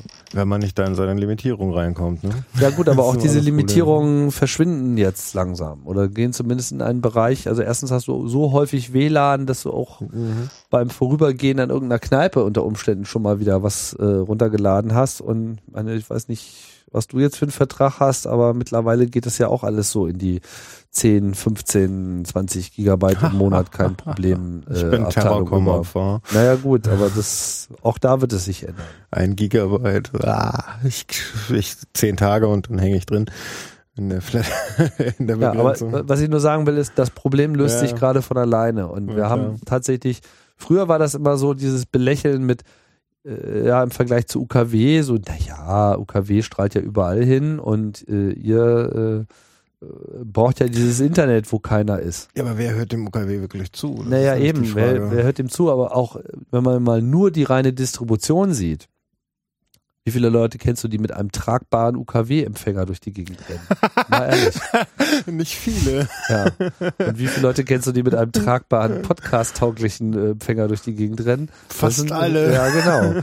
Und äh, das ist halt das Ding. Also Mhm. äh, dieses Medium, was vor zehn Jahren noch irgendwie so ein bisschen in der Ecke stand, ist mittlerweile das optimale Distributionssystem für diese Art Sendung. Mhm. Aber die Leute wollen bewusst hören. Die haben ihre Sendungen, die sie gerne hören wollen. Und denen sind die anderen Sendungen weitgehend egal. Und bisher konnte man halt immer nur über dieses Live irgendwie sicherstellen, dass man das hört. Oder man hat halt, keine Ahnung, noch ein programmierbares Tape-Deck, was einem die Sendungen aufnimmt. Aber das geht halt jetzt mittlerweile alles automatisch. Und ich bin immer nicht überrascht, wenn ich höre, was die Leute so hören. Und wenn sie beim Öffentlich-Rechtlichen irgendwas hören, sind es immer diese Sendungen, die eigentlich so ähnlich sind wie Podcasts. Mhm. Ne? HR2 Ja. der Tag, Ja, die genau. Wissenssendung und so weiter. Das kommt immer als erstes. Und äh, der ganze Schwachsinn dazwischendurch findet eigentlich keine nennenswerte Beachtung. Könntest du dir ein Leben ohne Podcast in Zukunft vorstellen?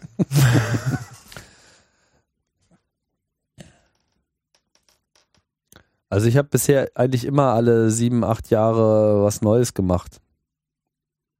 Von daher vorstellen kann ich mir so einiges, aber derzeit macht es einfach echt noch eine Menge Spaß und da ist irgendwie auch noch eine Menge, gibt es noch eine Menge zu erfinden.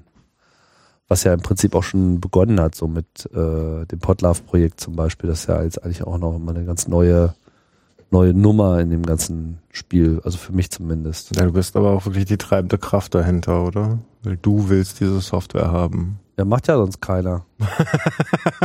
Oder so. Ist ja, so, also passiert ja sonst nichts. Ja, Podcast und du, das ist aber so in Deutschland echt schon eine starke Verknüpfung. Ich meine, es wird oft mit dir verknüpft, Wenn ich da an Bitlove denke, an den Podlove-Player, überall wo Love hinten dran steht, scheinst du irgendwie mit dabei zu sein. Ja, man, man muss halt auch seine Werkzeuge äh, am Start haben und wenn es halt nichts gibt, muss man es eben selber machen.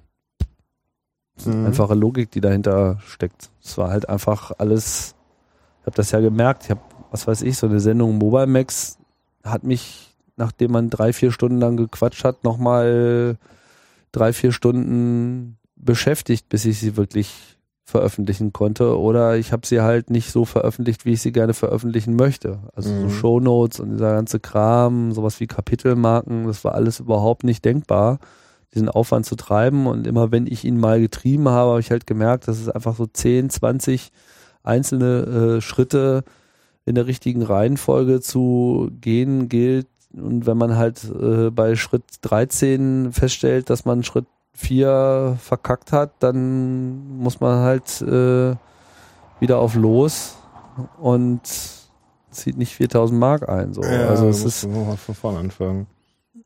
und das hat mich halt einfach total genervt. Und äh, eigentlich, also mit dem Gedanken, eine eigene Softwarewelt da äh, aufzubauen, trage ich mich schon sehr lange. Also habe ich schon vor vier Jahren versucht, Leute zu motivieren. Also es gab vor Podlove schon zwei Anläufe, die aber gescheitert sind. Also mittlerweile muss ich ja sagen, ist da sehr, sehr viel passiert.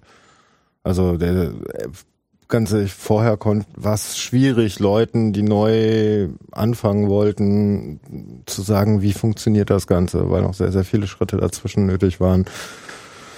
Und WordPress konfigurieren und und ähm, Podpress und so weiter. Das war alles nicht so so einfach. Mittlerweile kann ich es vorkonfigurieren, jemandem vor die Nase setzen und sagen, hier mach da klicken, da klicken, da klicken und fertig. Ja, also es ist schon besser geworden. Ich würde noch nicht sagen, dass wir schon an dem Punkt sind, wo es wirklich den Grad an Einfachheit erreicht hat, wie ich mir das so vorstelle. Aber zumindest ist uns klar, was alles noch fehlt. Also ich bin schon fasziniert, wie einfach es ist geworden ist. Gut, kann Ja. auch sein, weil ich das davor mitgekriegt Da habe. halten wir uns in zwei Jahren nochmal drüber. Echt noch besser? Cool. Ja, da geht noch viel. Und du hast auch noch tausend Ideen dazu, oder? Ja, ja. Kein Mangel. Na, dann freue ich mich mal auf das, was kommt. Ähm, Podcasts an sich sind ja in versch also es gibt ja so viele verschiedene Nischen, Kategorien und so weiter, von, von Geschichte äh, über Gesellschaft. Das kommt so langsam aber sicher. Großer Bereich ist Technik. Klar, die Nerds haben damit angefangen. Ähm, die haben angefangen über Technik zu reden und so weiter und konnten es ja auch umsetzen. Ähm, Gibt es Bereiche, die dir noch fehlen im Bereich Podcast, wo, du- wo, du, wo du gerne mehr Input kriegen würdest? Input im Sinne von Sendungen, die ich hören will, oder was? Och. Was fehlt der Podcast-Welt noch? Wer sollte sich jetzt nach vorne schmeißen und mal sagen, ach komm, jetzt mache ich auch mal. Also ich finde ja, dass eigentlich nahezu jede NGO genug Potenzial hätte, Geschichten Mhm. zu erzählen. Nicht nur NGOs, aber so typischerweise NGOs. Also so gerade so Organisationen, die sich einfach einbringen, die sich gesellschaftlich einbringen. Das war wundervoll. Also die, die, ähm, ach mein Gott, jetzt, hab, jetzt, jetzt entfällt mir gerade der Name, du hast es eben mehrfach erwähnt.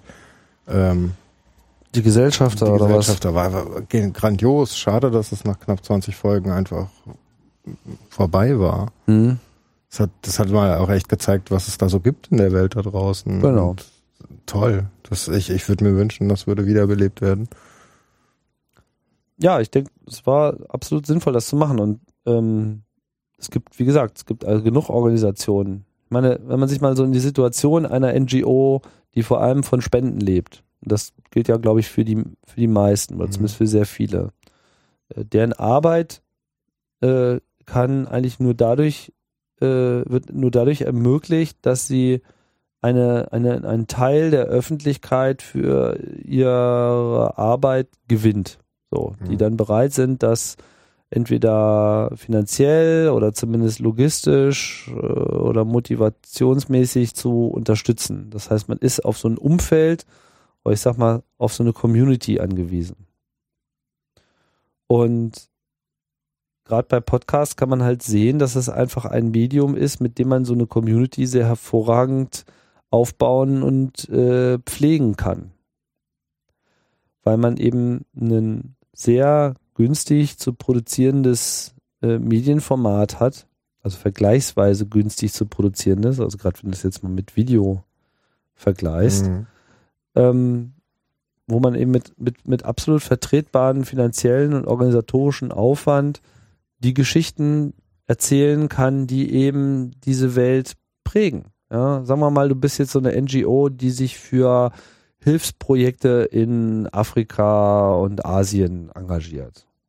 Keine Ahnung. Bodenbau, Bildungsprojekte, äh, Kinderheime, you name it, irgendwie sowas. Der ist gar keine besondere im Kopf oder so, aber so gibt's ja zahlreiche. So. Was machen die?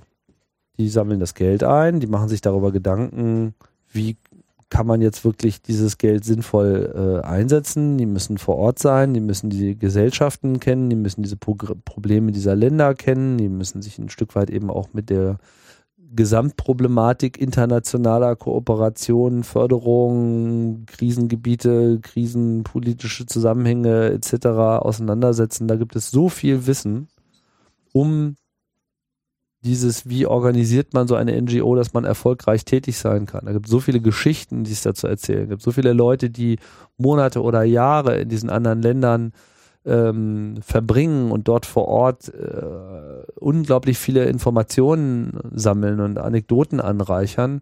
Warum redet man nicht mit diesen Leuten? Warum, warum stellt man das nicht direkt persönlich genau vor, was, was, was da ist? Eine einfachere Methode, die eigene Community, dieses Umfeld, was einen trägt, ähm, in diese Arbeit eintauchen zu lassen, sind Interview-Podcasts. Das ist einfach so ein No-Brainer in meinen Augen, ähm, weil man dadurch einfach so viele Fliegen mit einer Klappe erschlägt. Also erstmal, du kommunizierst in deine Community rein, du kommunizierst aber auch in deine eigene Organisation rein, weil die natürlich auch irgendwie immer so in dem Dann weiß ich es, ja. in, in, in dem eigentlichen Arbeitstrott des Tages sind, aber nicht mitbekommt, was die andere Abteilung alles so macht, geschweige denn, was die Leute vor Ort in diesem Projekt machen. Klar, da gibt's dann irgendwie Berichte und Erfahrungen und natürlich auch Dringendes, um das sich gekümmert werden muss und auch da entstehen Erfahrungen und Kenntnisse, aber das, was einen nicht unmittelbar tangiert, aber schon auch beschäftigt und auch interessiert, weil es ist nun mal die eigene, das eigene Arbeitsumfeld, äh, da, da kommt man halt nicht so ohne weiteres ran.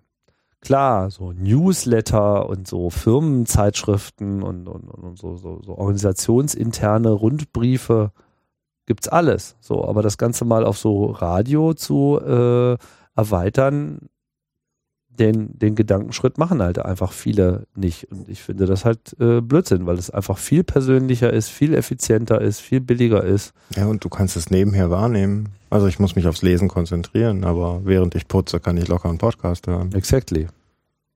Also, oder während ich Auto fahre, muss ich mich nicht mit Musik beschallen lassen, sondern kann auch was hören, was mich im Endeffekt, äh, was mir meinem Interesse entspricht. Genau. Du machst es ja im Endeffekt mit ähm, dem Raumzeit-Podcast vor, wie man Mhm. sowas machen kann. Ja, ist noch ein bisschen anders gelagert, aber ist auch so eine ähnliche Geschichte, das stimmt.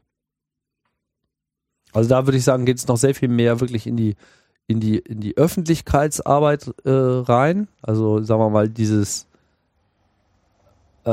äh, okay, also auch bei Raumzeit, denke ich, habe ich schon häufiger mal Leute getroffen, die gesagt haben, ja, ich habe jetzt mal hier mir mal die Story von der anderen Mission angehört, weil ich wusste zwar, dass es das gibt, aber schön da nochmal ein paar Details Achso, auch zu intern, hören. ja. Ja, ja, also das Mhm. hat Das- man schon, hat man schon schön. gemerkt, aber das äh, ist auch etwas, was sich jetzt so nach drei Jahren überhaupt erstmal so ein bisschen aufgebaut hat. Jetzt gibt's ja gerade so ein bisschen Unterbrechung, weil das Projekt ja jetzt von DLR und ESA nicht mehr fortgeführt wird und ich jetzt eben Wege suche, wie ich das äh, unabhängig davon weiterführen kann. Aber das hat auf jeden Fall noch Potenzial. Also NGOs vor, aber auch Privatpersonen wahrscheinlich, oder? Also jeder, der was Interessantes zu erzählen hat. Klar, also ich meine, im privaten Bereich greift das ja enorm um sich. Also ich würde sagen, gerade so in den letzten zwei Jahren haben wir irgendwie sehr viele neue äh, Formate gesehen, die so in, aus, aus Nischen herausrufen, die man so auch erstmal nicht ohne weiteres auf dem Zettel hat. Was weiß ich hier neulich Jagdfunk äh, über den Weg Genau, gelaufen. Fußball. Ja, wo es halt einfach mal um die Jagd geht. So. Und Mhm. jede Sendung gibt dir da irgendeinen äh, Aspekt neu. Ja, Fußball-Podcasting ist ja auch schon enorm da. Ist auch ein sehr schönes Beispiel für eben Community-Bespaßung. Also wo du auch wirklich Informationen aus so einem Vereinsgefüge, also wenn es der Verein selber macht, ist eher seltener, aber zumindest aus so wohlinformierten Fankreisen für die weniger äh, wohlinformierten Fankreise, da ist das natürlich auch super. Und merkt das zum Beispiel, also ich verfolge hier so ein bisschen den Union-Podcast von, Mhm. von Textilvergehen, äh, Sebastian, Stefanie Fiebrich und Mitstreiter. Und klar, da ist natürlich meistens auch jede Sendung mit, wie ist das letzte Spiel gelaufen und was, was, was war sonst noch so. Aber dann gibt's auch so Momente, da gab's jetzt hier vor so ein paar Monaten äh, einen Vorfall, wo es ein äh, Freundschaftsauslandsspiel gab in Schweden und da gab's dann richtig äh, so Fanausschreitungen, so aus dem Nichts heraus.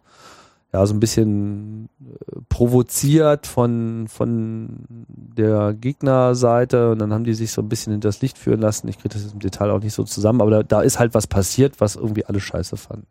Und dann hast du einfach in so einem Podcast die Möglichkeit, erstmal wirklich auch mal die ganzen Fakten dann auch zusammenzufassen und das dann auch so in der Debatte zu bewerten. Und damit gibst du natürlich auch was in so eine Fangemeinde mit rein und schaffst es dann im Idealfall natürlich auch da ein Bewusstsein für, was ist da schiefgelaufen, was können wir dagegen tun, etc. zu machen. Also du stärkst einfach so eine Community damit. Mhm. Ich sehe aber genauso gut Möglichkeiten in äh, Firmen. Ich habe zum Beispiel ähm, letzten Jahr so eine Serie gemacht ähm, für, so ein, für so eine mittelständische Firma, so als firmeninterner äh, Podcast. Machst quasi dein Radio mehr so als Meeting-Ersatz und Weiterbildungsinstrument. So ein Knowledge Base auf Audiobasis. Genau. Du quatscht einfach mal so 10 bis 20, 30 Minuten über ein bestimmtes Thema und legst das halt einfach in so einer Podcast-Seite äh, ab mit einem ordentlichen Archiv. Und da, was weiß ich, da sind, glaube ich, so an die 80 Sendungen zusammengekommen. Also so Kleinkram. Wie machen wir unsere Produkte? Welche Anforderungen gibt's da? Wie sieht das hier? Was sind für uns Kunden und wie gehen wir damit um? Welchen äh, Anteil hat irgendwie äh, unser Support Center für die Produktentwicklung? Wie funktioniert unsere Alarmanlage? Was haben wir? Was ist die Mhm. Geschichte dieses Unternehmens und warum ist die Struktur dieses Unternehmens so geworden über die Zeit und genauso und nicht anders? Und all so eine Fragen, die du dich eigentlich fragen musst, wenn du neu in so ein Unternehmen reinkommst, in dem Moment, wo die halt einen neuen Mitarbeiter haben. Klar, irgendwie, wenn du da ein paar Jahre äh, arbeitest, kriegst du das dann vielleicht auch mit.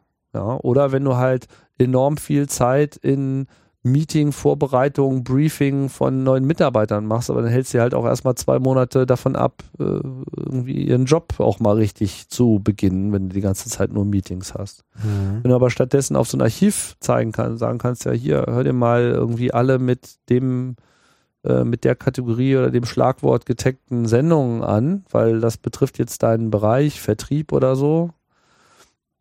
Ja, hier reden wir über unsere Vorbereitungen zur Messe, hier äh, reden wir über äh, Intention und Vorbereitungen eines äh, firmeninternen Events für Kunden und so weiter, all solche Sachen.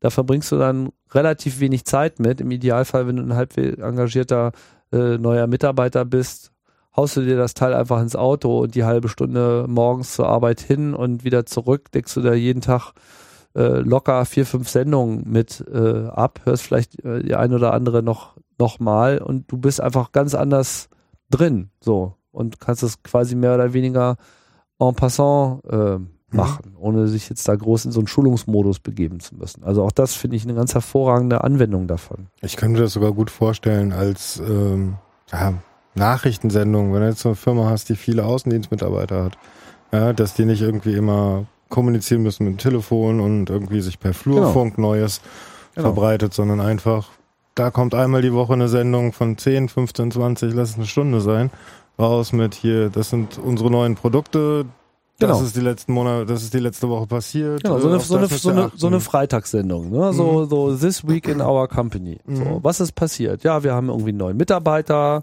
heißt sowieso, Mhm. kommt da und daher, fängt irgendwie nächste Woche an. Äh, in zwei Wochen ist eine Messe. Wir haben jetzt das Team äh, gebildet, was irgendwie diese Messe vorbereitet, wenn da einer Fragen hat, hier zack und das und das sind so die Rahmenparameter und das ist irgendwie diesmal neu. Dann haben wir irgendwie unseren Rollout gehabt von irgendeinem Produkt oder eine Webseite wurde geupdatet, Dinge haben sich geändert, äh, ein neues Schließsystem wurde eingeführt und so weiter und wir haben irgendwie hier den 50. Äh, Mitarbeitertag gefeiert von irgendeinem alten Recken oder so. Also alles diese Sachen, was sonst einfach immer nur am Watercooler äh, rüberkommt, ja, also man, man könnte das einen Watercooler-Podcast nennen, dass man so quasi so diesen, genau, Flurfunk, diesen, diesen hausinternen ähm, Snack. Und wenn man das eben auch nicht zu prätentiös aufzieht und da jetzt nicht versucht, so eine komische Fernsehsendungsmoderation da reinzubringen, sondern einfach, keine Ahnung, sich der Geschäftsführer oder irgendwelche anderen Leute, ähm, die, sagen wir mal, deren, die vielleicht ohnehin für firmeninterne Kommunikation zuständig sind und sich irgendwie einen abreißen mit Newslettern und, und, und, und, und, und so ein Kram, ja. Wenn die sich einfach sagen, okay, ich kann auch selber reden, ich suche mir einfach jede Woche einen Gesprächspartner oder zwei oder es gibt vielleicht noch einen festen oder mehr oder weniger festes Team irgendwie, also hast halt eine tragende Säule und der Rest ergibt sich. Ich glaube einfach, dass das super ankommt. Und wo du gerade sagst, Außendienstmitarbeiter. Außendienstmitarbeiter sind einfach mal die goldene Zielgruppe für Podcasts überhaupt, weil das heißt, die fahren viel, entweder mit dem Zug oder mit dem Auto. Das heißt, sie sind quasi im Firmenauftrage ohnehin stundenlang unterwegs. Mhm. So, da ist es absolut, also nicht nur zumutbar, sowas zu hören, sondern ich denke, wenn er nicht jetzt komplett falsch gepolt ist, sollten diese Mitarbeiter ein großes Interesse daran haben, so ein Angebot auch anzunehmen, weil sie den einen Tag, den sie dann vielleicht doch in der Firma verbringen und nicht irgendwo bei Kunden unterwegs sind, nicht erstmal den Tag damit verbringen müssen, sich zu synchronisieren, sondern sie sind schon synchronisiert. Sie kommen Mhm. quasi mit vollem äh, Wissen, was so das Wichtige war, schon mal rein, sind quasi in der äh, Debatte und zwar in derselben Debatte. Und das kann ihnen ja das Leben eigentlich auch nur einfacher machen. Also auch das sind so Modelle, wo ich finde, wo ähm, das einfach Sinn macht. Ich meine, dass man so Blogs macht und dass man äh, Mailinglisten befüllt oder Newsletter schreibt, das sind ja auch Neuerungen der letzten zehn Jahre eigentlich erst. Also- ja, Kaum einer Firma, obwohl ich ziemlich bei technikaffinen Firmen meistens arbeite, habe ich das jemals gesehen. was so ein, so ein, Newsletter? Newsletter vielleicht einmal im Monat, ja. Ja. Den keine Sau liest, weil es ihnen zu viel Info ist. Genau, weil das nämlich eigentlich nicht die richtige Darreichungsform ist, ne? weil es nicht unterhaltsam genug ist, weil es zu viel äh, Grauschleier äh, hat und weil einfach das, das, das Rückübersetzen von so geschriebenen Text schwierig ist, weil dann eben der Text auch so ein bisschen unpersönlich wird, Mhm. ne? weil man da irgendwie tendenziell vielleicht auch den falschen Ton trifft. Den kann man natürlich auch in einem Podcast falsch treffen, aber im Prinzip ist, sind die Voraussetzungen da ganz andere, um da eben den richtigen Ton zu treffen. Mhm. Und in dem Moment, wo Leuten klar wird, dass eben auch so, ich sag eigentlich immer gerne Radio, gerade bewusst, weil die Leute immer dieses normale UKW 24-Stunden-Radio im Kopf haben. Aber ich glaube, wo, woran man sich einfach gewöhnen muss, ist, dass Radio machen eben nicht unbedingt nur das heißt. Sondern Radio machen heißt einfach Sprachaufnahmen machen, die als Sendung konzipiert sind und eben einen bestimmten Informationsverbreitungszweck dienen. Nur dass man eben mit Podcasting oder auch Livestreaming ähm, mit relativ wenig Geld und Aufwand äh, diese Informationsvermittlungsmethode benutzen kann, um auch einfach einen firmeninternen Flow Ja, zu klar. realisieren. Wenn, wenn hunderte von Enthusiasten, die das als Hobby machen, stundenlange Sendungen produzieren können, dann, dann wird das ein leichtes sein für so eine Firma, im Endeffekt jemanden abzustellen, der sich darum kümmert. Genau, das denke ich nämlich auch. Es ist absolut finanzierbar. Gerade wenn man ohnehin so einen großen Kommunikationsbedarf hat. Also kann man jemand auch speziell dafür einstellen, Mhm. finde ich. Oder zumindest ein Großteil der Arbeit, also so, ja, das, die Hälfte der Arbeit fließt halt da rein und die andere Hälfte vielleicht fließt in die Newsletter oder fließt in, keine Ahnung, Webseitenbetreuung, was auch immer noch dazu äh, gehört. Mhm. Das hängt dann auch immer sehr vom Unternehmen ab. Ja, und das, ähm, Das würde ich auch gerne Firmen äh, anbieten.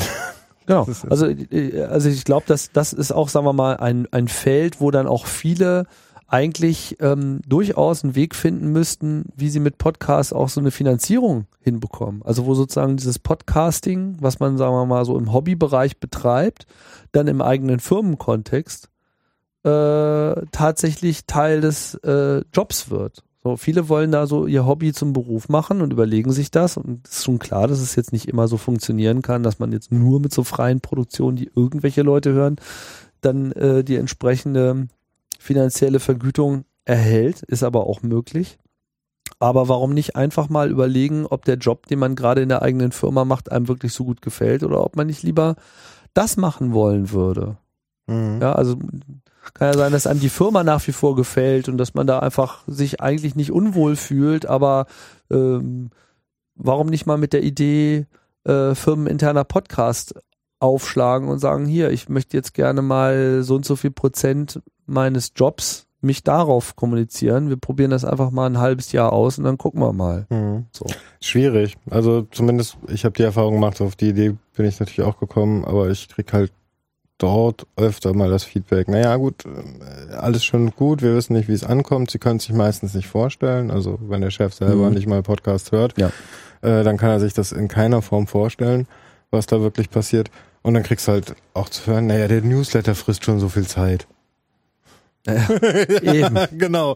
Aber die, die, die Rückkehr, um äh, den, den Umkehrschluss zu machen, ja, dann machen wir das halt zu unserem Newsletter. Ne? Und, äh, nee, den Newsletter brauchen wir, das ist Ja, ja, das haben- etabliert. Genau, das haben wir ja noch nie so gemacht. Genau, das ist dieses, das haben wir noch nie so gemacht. Ja. Ich finde aber auch, dass sich viel mehr Firmen eigentlich einen Markt aufbauen könnten, wenn sie anfangen würden, mehr über das, was sie tun, zu podcasten. Also Genau. einfach äh, äh, Kunden finden könnten, äh, die Leute nicht mit ihrem Produkt alleine lassen, sondern damit auch sozusagen ja, die FAQ der letzten Woche sozusagen, was, was ist oft passiert oder was kann ich mit meinem Gerät, was ich gekauft habe, noch anstellen. Genau, Tipps und, Tricks. Tipps und Tricks, sowas in der Richtung. Mhm. Das, das fehlt, finde ich, auch noch ziemlich. Ja. Da muss man halt ein guter Verkäufer sein, um das den Firmen klar zu machen. Ja, aber es ist alles machbar. Also ich denke, wenn man, wenn man sich ohnehin wohlfühlt im Podcast-Sitz, dann hat man halt auch irgendwann diese Scheu verloren. Oder Mhm. sollte man zumindest verlieren, finde ich. Ich meine, ich war da nie sonderlich ängstlich. Ähm, manche sind das, gut, legen es vielleicht ab, vielleicht nicht, aber äh, am Ende, ich meine, wenn man was, wenn man was machen will und wenn man irgendwie was wenn man auch ein Interesse daran hat, einer Tätigkeit nachzugehen, die einen befriedigt, dann muss man halt auch selber mal äh, da den Ball in die Hand nehmen. Mhm. Geht ja nicht anders. Mhm. Und denen auch mal zeigen, wie funktioniert das eigentlich, ja. Man hast ja schon an meiner, an meiner Geschichte so ein bisschen gemerkt, ich, meine, ich habe mir nie Gedanken über die Zukunft gemacht. Nie. Nicht ein einziges Mal in meinem Leben habe ich irgendwie über das nächste Jahr nachgedacht. Das ist aber auch schon eine Besonderheit. weiß ich nicht, das ist halt einfach so bei mir gewesen, aber das, das schafft einfach, das nimmt einem aber auch die Angst. Also ich glaube, dass die meisten Leute einfach durch, durch irgendwelche Ängste sich an die Wand genagelt bekommen. Allein schon dieses, ach, wie was, ach so, du machst da Podcast und so kannst alleine und ähm, das wäre mir ja zu unsicher. Ja, genau. Also kann ich, das kann ich auch nachvollziehen. Ja, und was sag ich dann? Dann sage ich, sag mal, wie viele Leute müssen dir eigentlich kündigen, bevor du ein Problem hast? Einer. Genau. Und wie viele Leute müssen mir kündigen, bevor ich ein Problem habe? 10.000? Ja, keine Ahnung, aber bestimmt nicht einer. Ja, okay. Ja, also Klar. das, das ist einfach eine ganz andere, ähm, eine ganz andere Verzahnung an der Stelle. So. Und, und, und sollte sich irgendwas verschlechtern, dann, dann ist das ein Prozess, den ich auch äh, begleiten kann, den ich, auf den ich auch reagieren kann und auf den ich auch äh, Antworten finden kann. Mhm. wo einfach genug Zeit da ist. Aber ich hänge nicht jetzt von so einem Arbeitsplatz ab, der ja dann einfach so weggenommen wird, weil ja, jetzt haben wir da keine Kohle mehr für, äh, jetzt lassen wir das mal. Ja, außer morgen ist das Internet aus, ne? Ja, sehen Sie mal zu, ja gut, aber die Wahrscheinlichkeit Ist gering. ist äh, sehr überschaubar, würde ich sagen. Mhm. Ja. Hm. Wenn du jetzt, ich, will, ich möchte eigentlich, ist das ja Meta-Podcast. Eigentlich möchte ich ja Leute auch animieren, selber zu Podcast. Vor allen Dingen die, die es bisher schon hören. Die, die anfangen. Was brauche ich aus deiner Perspektive, was brauche ich, um anzufangen? Technisch. Technik finde ich gar nicht so wichtig. Ich finde, man muss überlegen, was will man eigentlich, worüber will man eigentlich reden. Das ist schon wichtig. Also man muss wirklich zumindest in etwa eine Vorstellung haben, was eigentlich das Themenfeld ist, was man jetzt wirklich äh, beackern will. So. Und alternativ, oder das hängt auch so ein bisschen damit zusammen, ist eben die Frage, wem, wem will ich eigentlich was sagen?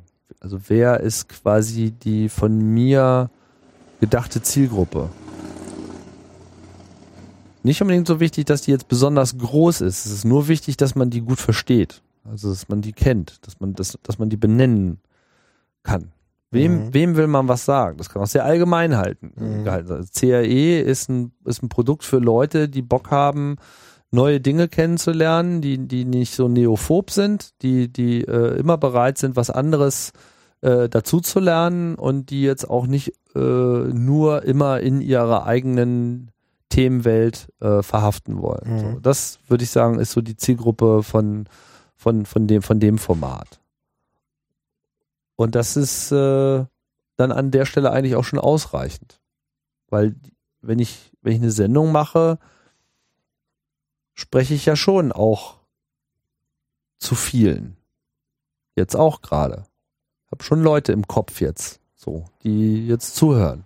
Ich weiß nicht genau, wer das ist, Mhm. aber sind schon da. So. Und man kann jetzt nicht so reden, als wären wir jetzt alleine im Raum. Äh, Bei mir ist die Situation eigentlich ganz anders. Ich habe irgendwie das Gefühl, ich unterhalte mich mit dir und das wird sich niemand anhören. Ja, aber erstens weißt du, dass das nicht so ist und zweitens äh, hast du ja auch äh, hier eine klare äh, Zielsetzung. Ja, ich meine, du hast, äh, du willst über, du redest mit Leuten, die selber podcasten über ihre Motivation, das ist klar. Und deine Zielgruppe ist halt Leute, die sich tendenziell vielleicht, also die es entweder so interessiert, was Motivation äh, dahinter ist oder die eben vielleicht latent auch immer schon so mit diesem Gedanken gespielt haben, aber für sich noch nicht so genau gefunden haben, wo man es jetzt genau äh, hinmacht. Das ist eine klar umrissene Zielgruppe und es ist auch ein klar umrissenes Format und insofern funktioniert das ja auch. Ja, und unter anderem soll eigentlich auch so ein bisschen die Person hinter den Podcasts ein bisschen beleuchten und darstellen. Also Klar. dass, dass äh, man die auf eine andere Art und Weise kennenlernt. Oft, mir ist es zum Beispiel aufgefallen, ich, meine, der Titel ist ja da auch schon Programm. Also ich meine, das Sendungsbewusstsein, und das mir. das sind schon Leute. Ja gut, aber das, das, das, das, äh, also ich finde das Wort ähm, passt sehr gut. Ja, also so ein Sendungsbewusstsein. Ich habe ein Sendungsbewusstsein. Ja, aber du weißt, wo das Wort herkommt? Wie meinst du das jetzt so etymologisch oder? Äh, Sendungsbewusstsein hat man, hat man eigentlich nur im kirchlichen Kontext und das sind die Missionare. Das ist doch perfekt. Ja, Ist das wirklich der Ursprung? Das ist der Ursprung. Also das habe ich auch, also habe ich hinterher nachgelesen und dachte mir, boah, mich als Vollblutatheisten und dann nehme ich dieses Wort. Das finde ich aber sehr passend. Ja, ich äh, bezeichne mich ja auch als Evangelisten. Okay. Das ist ja äh, ähnliches Ding. Ja, klar. Einfach auch der Botschafter. Genau, einfach, man, man, man hat da was, was, wo man der Meinung ist, das müsste auch andere Leute äh, interessieren und dann predigt man das halt. Mhm. Lässt seinen Sermon ab. Oh, liebe Hörer, komme zu uns. ähm, wie meinst du das eigentlich, wenn, also ich habe immer das Gefühl, es müsste sich noch weiter in die Gesellschaft verbreiten. Immer noch, also ich versuche allen möglichen Leuten Podcasts aufzuzwängen, mehr oder weniger. Und mache dabei auch einen ziemlich großen Unterschied zwischen Dosen-Podcasts, wie ich nenne, also das Re, äh, das zeitsouveräne Nachhören, wie das so schön heißt. Und Das Postcasting. ja. Und naja, den Leuten, die das halt aus naja, mehr so diese, diese private Podcast, kann man ja auch nicht mehr ganz sagen. Ich meine, du verdienst deinen Lebensunterhalt damit. Aber trotzdem bist du für mich keine Radiosendung, weil du redest so lange mit den Leuten, bis für dich ausgequatscht ist. Du steigst sehr tief in ein Thema ein. Du hast keine zwei Minuten dreißig, in denen du Ja gut, Thema aber das ist ja, da nutze ich ja nur den Freiraum, der das Medium hat. Aber an Mhm. sich ist es schon Radio. Also ich will eigentlich eher den Begriff Radio so ein bisschen da wegholen, wo er derzeit ist. Also für mich ist Radio, also dieses Ausstrahlen von, Mhm. äh, gilt meiner Meinung nach für äh, das Format Podcast absolut genauso wie für UKW. Mhm. Und wenn mich einer fragt, was ich so mache, dann sage ich, ich mache Radio. Und dann kommt natürlich als erstes Frage, bei welchem Sender? Und dann sage ich halt, Bei meinem ich bin der Sender. Der Sender bin ich. Du, deine eigene ARD. Genau. So. Also hier mit äh, Ralf und Claudia, die du ja auch schon äh, hier hattest, so, äh, wir haben uns ja vor, weiß gar nicht, einiger Zeit zusammengetan, um halt einfach auch mal gemeinsam Sachen äh, zu machen. Einerseits der Potluck Workshop und andererseits äh, das Sendezentrum. So, und unser, unser Projektname ist äh, ähm, Kombinat für angewandte Radiotheorie. Ja. Und da steckt, da steckt ja im Prinzip auch genau dasselbe äh, drin. Ne? Also diese Brechtsche Aussage mit jeder äh, ist ein Sender, nicht diese alte, alte Vision des Radios, die ja dann gerade danach durch die Nazis einfach mal komplett in die andere Richtung Mhm. äh, gedreht wurde. Aber ich denke schon, dass das jetzt äh, kommt. Hat ja jeder was zu sagen. Hat ja auch jeder einen Blog, hat ja auch jeder einen Twitter-Account. Ist ja nicht so, dass die Leute nichts zu schreiben haben. Ist ja nicht Jeder, nimmt sich nur das Medium, was ihm am besten passt. Und manche Leute können halt eher in kurzen, spitzen Sätzen was sagen und wollen auch unbedingt nicht mehr. Für manche ist ja auch das schon zu viel. Andere brauchen elaborierte äh, Bloglänge, um sich da ausdrücken zu können. Im anderen reicht ein Facebook-Post. Und äh, andere äh, können halt mit Text überhaupt nicht klar und möchten halt gerne reden, weil sie das ja sonst auch tun. Und dann ist halt nur mal Podcast das Beste, weil jetzt im UKW-Radio kriegt man dafür mal nicht so ohne weiteres einen Slot. Aber das, Aber das ich, ist alles Radio. das glaube ich, also okay, klar, das ist alles Radio, aber es ist auch nicht so, dass jeder irgendwie etwas produziert oder Content produziert. Nein, das Mhm. wird auch nie so sein. Aber es gibt auf jeden Fall deutlich mehr Leute, die potenziell Produktionspotenzial haben, als wir das derzeit sehen. Nee, Es ist halt Fall. nur ein Mangel an, an Technologie an der Stelle, der das eben noch nicht so richtig äh, freigesetzt hat. Macht auch nicht jeder CB-Funk, aber es könnte jeder CB-Funk machen. Und die Leute, die es machen, machen es eben auch äh, gerne und bestimmt oder Amateurfunk. Mhm. Und ähm, genauso wird sich das auch in diesem Podcast-Universum einpendeln. Das werden halt die Leute sein, die sich dazu irgendwie berufen fühlen. Das werden sicherlich noch mehr Leute werden, als es heute ist, aber es wird jetzt auch nicht so sein, dass jetzt jeder Mensch Podcast machen muss, weil es liegt nun mal nicht jedem. Und manchen liegt halt mehr das Zuhören und manchen liegt mehr das Reden. Aber ich finde, jedem sollten sie übergeholfen werden, dass er zumindest mal weiß, wovon er spricht. Ja, aber es, ich weiß nicht, ich sehe da wenig Probleme. Also Im Vergleich vor, zu, zu, vor zehn Jahren, wo der Begriff Podcast einfach niemandem was gesagt hat, ist es doch jetzt schon viel besser. Ja, auf jeden Fall. Ein großes Also, Problem sehe ich noch, äh, neue Podcasts rausfinden, weil es ist halt etwas, was dem normalen Menschen da draußen, ich bin jetzt mal sehr plakativ an der Stelle, äh, nicht so gegeben ist. Ich habe da häufig das Gefühl, sie lassen sich gern beschallen und sind selber weniger in der, äh, möchten weniger suchen nach dem, was sie interessiert. Also so ein Podcast-Verzeichnis, wie das bei iTunes ist, ist ja schon schön und gut. Dennoch fällt es mir sehr schwer, meiner Mutter zu erklären, wie sie an neue Podcasts rankommt. Was sie vielleicht interessiert, wie sie das findet und so weiter. Ich finde, da ist noch so ein großes, großes Feld, wo man das Ganze noch verbessern könnte. Ja, aber ich denke, die meisten Podcasts sprechen sich rum. Also wenn ein Podcast gut ist, wird da automatisch drüber geredet. In anderen Podcasts. Ich denke, ich habe die allermeisten Podcasts über andere Podcasts kennengelernt. Ja, natürlich. Ging mir, geht mir nicht anders. Aber genau das sehe ich auch als Problem, weil wenn jemand irgendwie in so einer gewissen Schiene ist, sagen wir mal, jemand interessiert sich jetzt nur für Geschichte. Dann kommt er vielleicht auch vorgedacht oder auf Vorzeiten.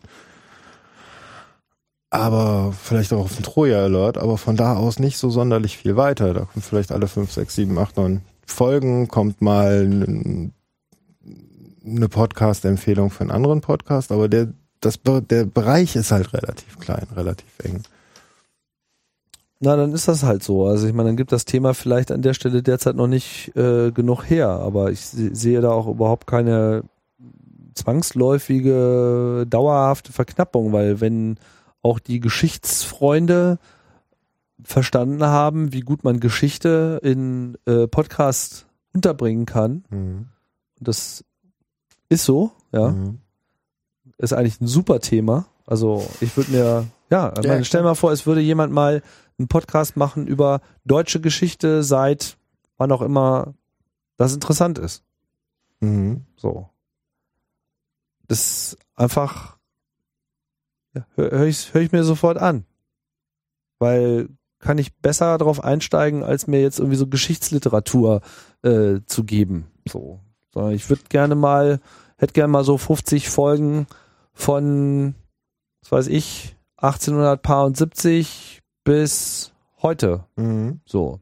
Find ich Oder auch toll. kann auch sein, dass man sich einfach auf eine Ära beschränkt. Dass man sagt hier, das Kaiserreich, was weiß ich. Ja, oder auch mal, oder auch mal die ganze Nazi-Nummer. Mhm. Einfach mal so richtig so ein Kompendium. Jetzt erzählen wir mal, was da alles gibt. Mhm. Sicherlich jetzt nicht so der, die, sicherlich die heißeste Kartoffel in dem ganzen Feld, aber Ey, ganz sicher. es gibt ja. einfach genug Leute, die auch Plan haben. Die müssen schon ihre Geschichten auch erzählen. das ist halt auch was, was mir oft aufgefallen ist, trauen sich nicht. Also ich habe in meinem Umfeld Leute, die sich ganz besonders mit solchen Themen interessieren und, und, und unheimliches Wissen haben, wo bei so ziemlich jedem Gespräch ich nochmal anfangen muss, bitte nochmal ein paar Felder weiter vorne anfangen, ich komme nicht hinterher. Du d- ein unendliches Wissen, aber sie trauen sich nicht, wenn ich dann sage, komm, ich stelle uns ein Mikro vor die Nase und du erzählst mir einfach und ich stelle Fragen. Ja, Das ist, glaube ich, in Deutschland auch ein, auch ein schulisches Problem.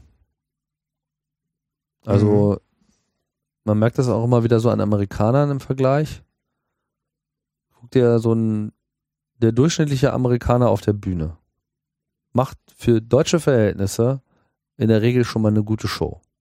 Ja. Die haben deutlich weniger Probleme damit, da irgendwie zu, das ist für sie vollkommen normal. Und das hat natürlich kulturelle und schulische Gründe. Also einerseits ist das halt auch so ein Land, was so Entertainment einfach auch auf eine ganz andere Art und Weise als Kulturgut vorhält. Mhm. Hollywood, Stand-up, Kram. Man muss sich nur die ganzen Late-Night-Shows anschauen. Also so dieses Tata, Mhm. ich bin da.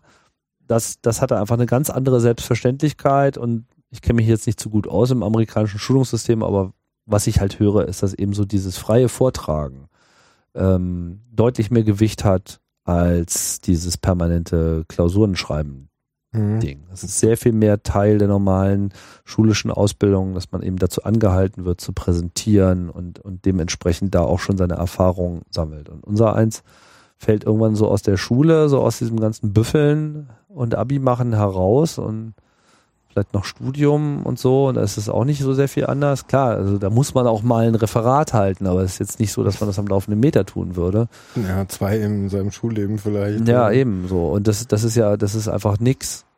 Und dann wundert mich das jetzt auch nicht so sehr, wenn dann hier alle immer so ein bisschen von der einen Arschbacke auf die andere sich wälzen, wenn so eine Anfrage kommt. Aber ich meine mal ehrlich, wo ist das Problem? Also ist jetzt nicht so, dass man sich dann gleich eine Infektion äh, einholt, nur weil man mal das Maul aufmacht. Äh, Unendlich viele Leute haben ein Problem damit, dass sie ja was Falsches sagen könnten. Ja. So, ich meine, ich, ich mache das Medium ja auch und deshalb, ich denke mir, what the fuck, ja, dann äh, diskutierst du halt hinterher auf deinem Blog mit den Leuten und stellst es in der nächsten Sendung richtig. Wo ist das große Problem? Genau. Scheint aber auch so eine deutsche Mentalität zu sein, wenn ich mir dagegen englische Podcasts und äh, amerikanische Podcasts anhöre. Ähm, da wird viel eher auch mal Meinung rausgeschossen und ähm, kriegt man hinterher vielleicht eins für einen, über, über einen Deckel für, aber dann kann man sich damit auch noch auseinandersetzen. Ja, da sind wir wieder bei der Angst. Ja, also wenn man halt angstorientiert lebt, dann hat man sowieso schlechte Karten. Also es ist auch, sagen wir mal, jetzt ganz unabhängig vom Podcasten, finde ich halt, ähm, muss man sich schon darüber Gedanken machen, ob man seinen, seinen Lebenslauf eher über Ängste definiert oder über Chancen. Hm. Ja. Also das, ich sehe das auch, dass, dass viele Leute äh, vor allem immer erstmal Ängste formulieren und immer sich erstmal darüber Gedanken machen, was, was kann denn alles schiefgehen? So, dass die, die Glas ist äh, halb leer äh, Fraktion. Ja, komm, die haben wir im Club doch. Also ich meine, Technik, jede neue Technik, die rauskommt. Was ist das Erste, was wir Deutschen machen? Wir Ja, schreien. sich darüber Gedanken machen, äh, zu welchen schlimmen Auswirkungen das äh, alles führen kann. Ja, Genau. sicherlich. Da steckt das auch so ein bisschen mit drin. Ähm, ich will jetzt auch die deutsche Kultur da gar nicht zu sehr äh, bashen. Ich denke, dass es hier sehr wohl auch positive Aspekte äh, des typisch deutschen Verhaltens gibt. Ja, also so eine gewisse Grundskepsis allem gegenüber und das schauen wir uns lieber nochmal genauer an und so, bevor wir das jetzt hier in den Himmel loben. Da ist auf jeden Fall auch was dran. Aber das ist jetzt weniger, ich würde sagen, Skepsis hat weniger so mit Ängsten zu tun. Und so eine Reaktion mit, ach ja, wenn ich jetzt da rede und dann passiert irgendwas, das ähm, ja, hat was mit Ängsten zu tun. Ich kann das, ich kann das ein Stück weit äh, verstehen, insbesondere was jetzt Frauen betrifft, weil wir gerade im Netz natürlich ähm, die Netzöffentlichkeit Frauen gegenüber da deutlich harscher entgegenschlägt. Äh. Mhm. Und äh, da kann ich das sehr wohl verstehen und finde dann gerade auch neue Podcast-Projekte, die von Frauen angestrengt werden, einfach nochmal doppelt toll. Ähm, einfach weil man sich an der Stelle um eine sehr reale äh, Angst herum auch äh, auseinandersetzt. Ja, Aber ich ich denke, dass viele, viele Ängste eben dann auch irrationaler Natur sind und immer erstmal so von dem möglichen Scheitern ausgehen. Und da halte ich es dann ganz mit äh, Christoph Schlingensief, ne? Scheitern als Chance. mhm.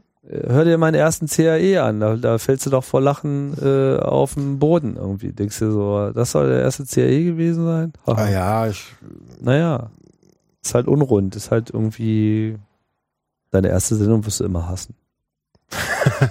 nee, in diesem Fall bei mir, nein. Ja, ich habe Schwein gehabt. Ja.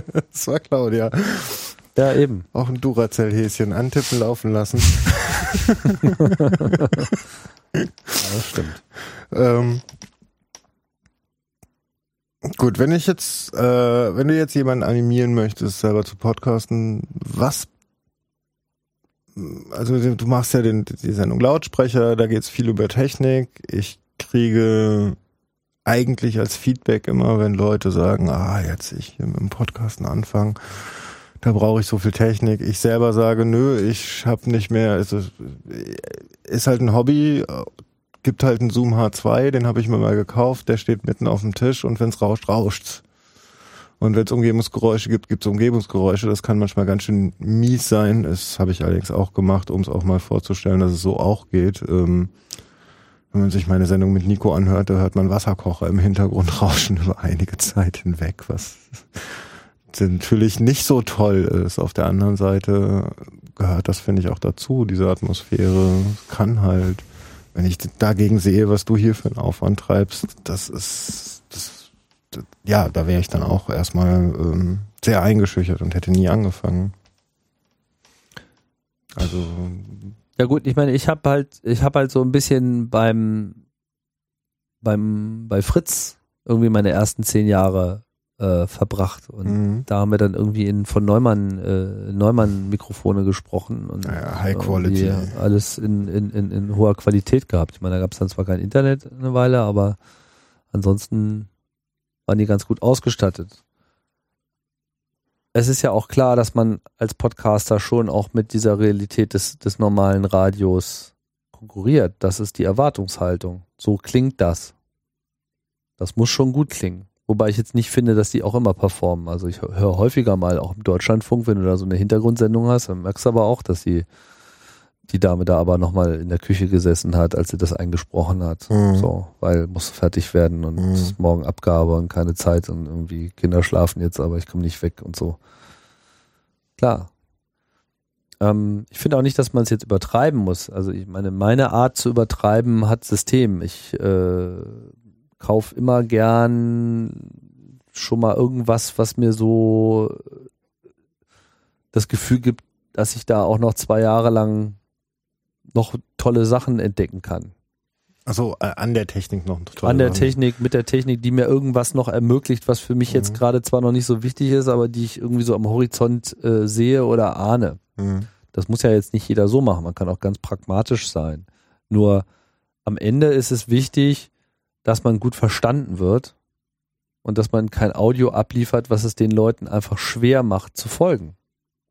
Da kann man noch so einen guten Inhalt bringen, dann ist es halt auch bekloppt.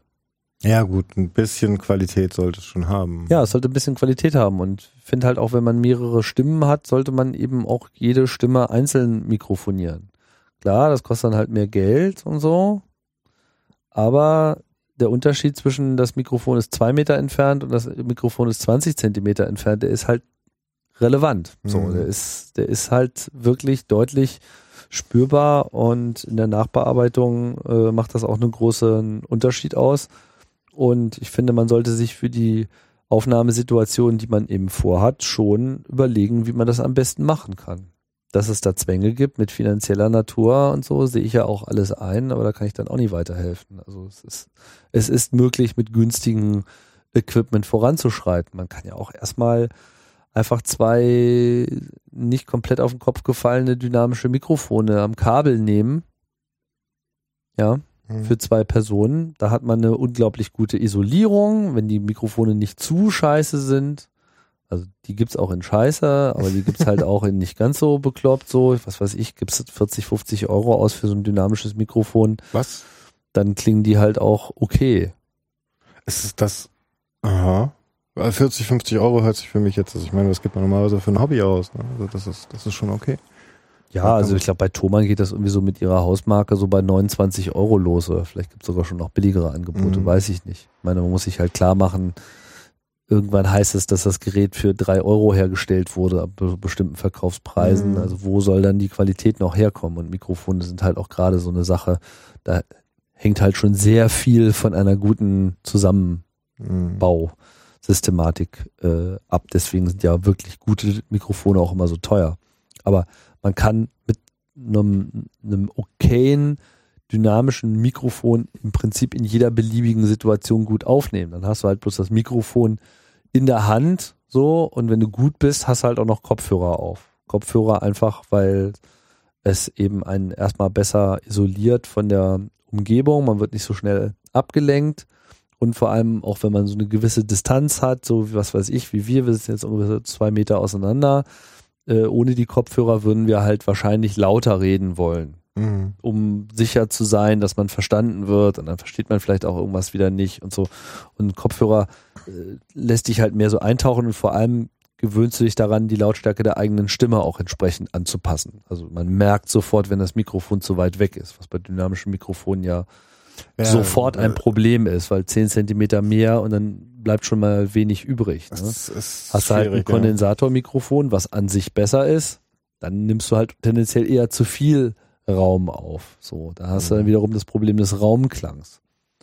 Das muss man sehen, da muss man sich rantasten, aber man kann eben für relativ wenig Geld eigentlich schon ordentlich arbeiten. Also gerade so diese Kleinstmischpulte sind heutzutage schon sehr günstig zu haben. Das geht auch so bei 40, 50 Euro los für zwei Mikrofone teilweise auch schon mit USB, um das dann direkt an den Rechner anzuschließen, da direkt aufzunehmen. Mhm. Ne, es gibt diese, was weiß ich, diesen kleinen Zoom R24, da ist auch so ein bisschen so ein Plastikbomber, aber da hast du dann halt auch mehrere Mikrofonanschlussmöglichkeiten und kannst da mehrspurig auf so eine SD-Karte aufnehmen. Es geht alles. Also Leute produzieren damit Podcasts, die jetzt nicht äh, komplett scheiße klingen. Aber so dieses ein Mikrofon irgendwo in der Mitte eines halligen Raums und dann ruft man da so äh, vom Kühlschrank mal hin. Gut, das kann man unter Atmosphäre wegbuchen, aber das wird sich dann in der Straßenbahn nicht mehr gut anhören, weil es einfach zu wenig äh, zu wenig Stimmpräsenz hat und man dann einfach nicht mehr in der Lage ist, da ein ordentlich lautes Signal draus zu machen, was eben konkurriert mit Außengeräuschen. Und das Mhm. ist ja eben auch so ein riesiger Unterschied. Podcasts durch diese Offline-Natur werden natürlich auch an viel mehr Orten gehört. Radio hörst du, das hörst du im Auto, hörst du vielleicht in der Küche, so, Mhm. okay, mancher vielleicht noch im Wohnzimmer, da kann man immer so schön laut aufdrehen, wie man es gerade braucht. Im Auto sowieso, weil die Autos so leise geworden sind und das einfach funktioniert. Aber du hörst halt selten, also fast, ich kenne niemanden, der, äh, wie gesagt, ein tragbares UKW-Gerät hat und auf Kopfhörer Radio hört. Mhm. Würde auch gut funktionieren, weil das Signal ja auch gut, ähm, Ja, in der U-Bahn wäre Schluss, aber ansonsten. ja, wahrscheinlich wäre in der U-Bahn sogar Schluss, genau. Aber ähm, da ist es halt auch wichtig, dass da eben ein lautes Signal ankommt. Das Mhm. ist wiederum etwas, wo beim UKW halt sehr wohl drauf geachtet wird. Ne? Da mit Mhm. ihren ganzen Kompressorkaskaden, die sie da draufwerfen, damit es halt immer gleich äh, laut rüberkommt. Aber wir haben ja nun mit Systemen wie ähm, Auphonic oder neuen Podcast-Clients, die dann eben auch nochmal so dynamisch eine Kompression dazuschalten können, schon ganz gute Methoden, das hinzubekommen. Aber ist die Aufnahme schon mal schlecht, dann wird's halt nur bedingt viel besser durch solche Sachen. Mhm. Und man muss eben an der Quelle schon mal so ein bisschen drauf achten. Deswegen, ich will's nicht, ich sage nicht, man muss jetzt immer gleich mit 2000 Euro einsteigen, aber es ist schon mal ganz gut, wenn man vielleicht mehr als 100 Euro in die Hand nimmt für so eine zwei Leute äh, Situation und eben sich auch darüber Gedanken macht, wo nehme ich auf. Mhm. Ja, klar. Lieber nochmal einen Bettlaken aufhängen, um den Hall rauszukriegen. Das wäre so jetzt mein Tipp. Und die Eigentlich Aufnahmegeräte werden ja auch immer besser jetzt und günstiger. Mhm. Äh, willst du da im Lautsprecher noch weiter drauf eingehen? Oder? Äh, du meinst, und dann nicht hier oder was? Ähm, Nein, ich meine, im Ob ich das so generell so vorhabe? generell vorhast im Lautsprecher. ich habe immer so viel äh, Fluktuation bei meinen Geräten und auch so viel, es gibt irgendwie kaum etwas, was ich wirklich jetzt so hervorstellen würde, als das ist jetzt so die ultimative Lösung für XY. gerade für jemanden, der sich technisch nicht auskennt, wäre es eine unheimliche Hilfe zu sagen, okay, hier für den kleinen Geldbeutel, für den mittleren Geldbeutel, für den großen Geldbeutel. Ja, kann man alles machen. Hier neue Podcast-Idee. Ich meine, Ralf ist da mit seinem ähm, Ultraschall-Projekt ja auch ganz gut unterwegs und hat auf dem Workshop ja auch eine Menge praktisches Zeug gemacht. Ich muss auch nicht alles machen. Also ich, Ja, es wäre aber das perfekte Format dafür. Ja, aber dann muss man sich auch da sehr intensiv mit beschäftigen und Ich dachte gerade, weil du so viel Durchlauf hast hier und immer neue Geräte kommen, das, das ist halt genau das Problem. Man muss all den ganzen Scheiß ausprobieren, bevor man ja, was schreiben also kann. ist eine tolle Podcast-Idee, irgendwie Setups äh, ausprobieren und genau beschreiben. Das ist dann aber unter Umständen wirklich eher was auch wiederum für ein Videoformat, finde ich. Mhm. Weil es so in, in Audio jetzt über Geräte zu reden, deren Benutzung wichtig ist und wo Tasten und Zugänglichkeit und Kabellage äh, wichtig sind, ist eher was für Video und Video ist nur echt nicht meine Welt. Ja, stimmt. Also ich meine, das da muss ich sagen, ist der Ultraschall auch extrem gut, äh, Mhm. da an Reaper ranzukommen. Genau, Spitze. Reaper und so und auch so diese ganzen, was weiß ich, einfach mal so begreifen, was eine N-1-Schaltung ist. Mhm. So, ja, muss vermittelt werden. Aber der Lautsprecher war so ein bisschen die Idee, überhaupt so die, die, die Meta-Fragen des Podcastings so ein bisschen zu vertiefen. So. Und alles mal anzusprechen. Aber es ist jetzt nicht wirklich so ein Gadget, hier ist das ideale Mikrofon äh. Also wäre dann schon mal wieder eine neue schöne Podcast-Idee für jemanden, der zuhört. Genau. Also ich habe auch keinen Mangel an Podcast-Ideen. Also ich glaube, ich habe so an die zehn Projekte in meinen Notizen, so wenn mir sonst nichts mehr einfällt, dann kann ich ja das machen. Gibt's da nicht dieses Wiki Podcast-Ideen? Ja, genau, das gibt's auch noch. Oder ist das nicht, das ist ein Blog, ne, glaube Ein ich. Blog, so. Ja, das finde ich auch ganz cool. Da sind immer wieder ein paar schöne äh, Sachen drin. Kriegt genau. nur die Die Twitter-Nachrichten Tumblr. Tumblr ist das podcastideen.tumblr.com. Da sind echt gute Sachen drin. ja, also wenn ihr anfangen wollt und irgendwas machen wollt, da geht's lang. Mhm. Jetzt habe ich hier noch so ein paar Themen stehen, die mir von Zuhörern deiner Sendung mitgeteilt wurden. Ich habe mal ein bisschen rumgefragt, so in meinem Bekanntenkreis. Ich wusste ja, dass ich dich interviewe. Und ähm, die häufigsten Fragen waren eigentlich, was ist denn eigentlich das mit dem Diskordianismus? Wirklich. Ja. Und du weißt es nicht. Naja, ich selber habe mal die Principia Discordia gelesen und äh, mir schwirrt danach der Kopf und ich könnte mich vielleicht auch diskordianischer Papst nennen, aber so wirklich erklären könnte ich es nicht. Ja, wie soll man das beantworten? Also ich meine, Diskordianismus ist ja so quasi die äh, Nicht-Religion, Religion.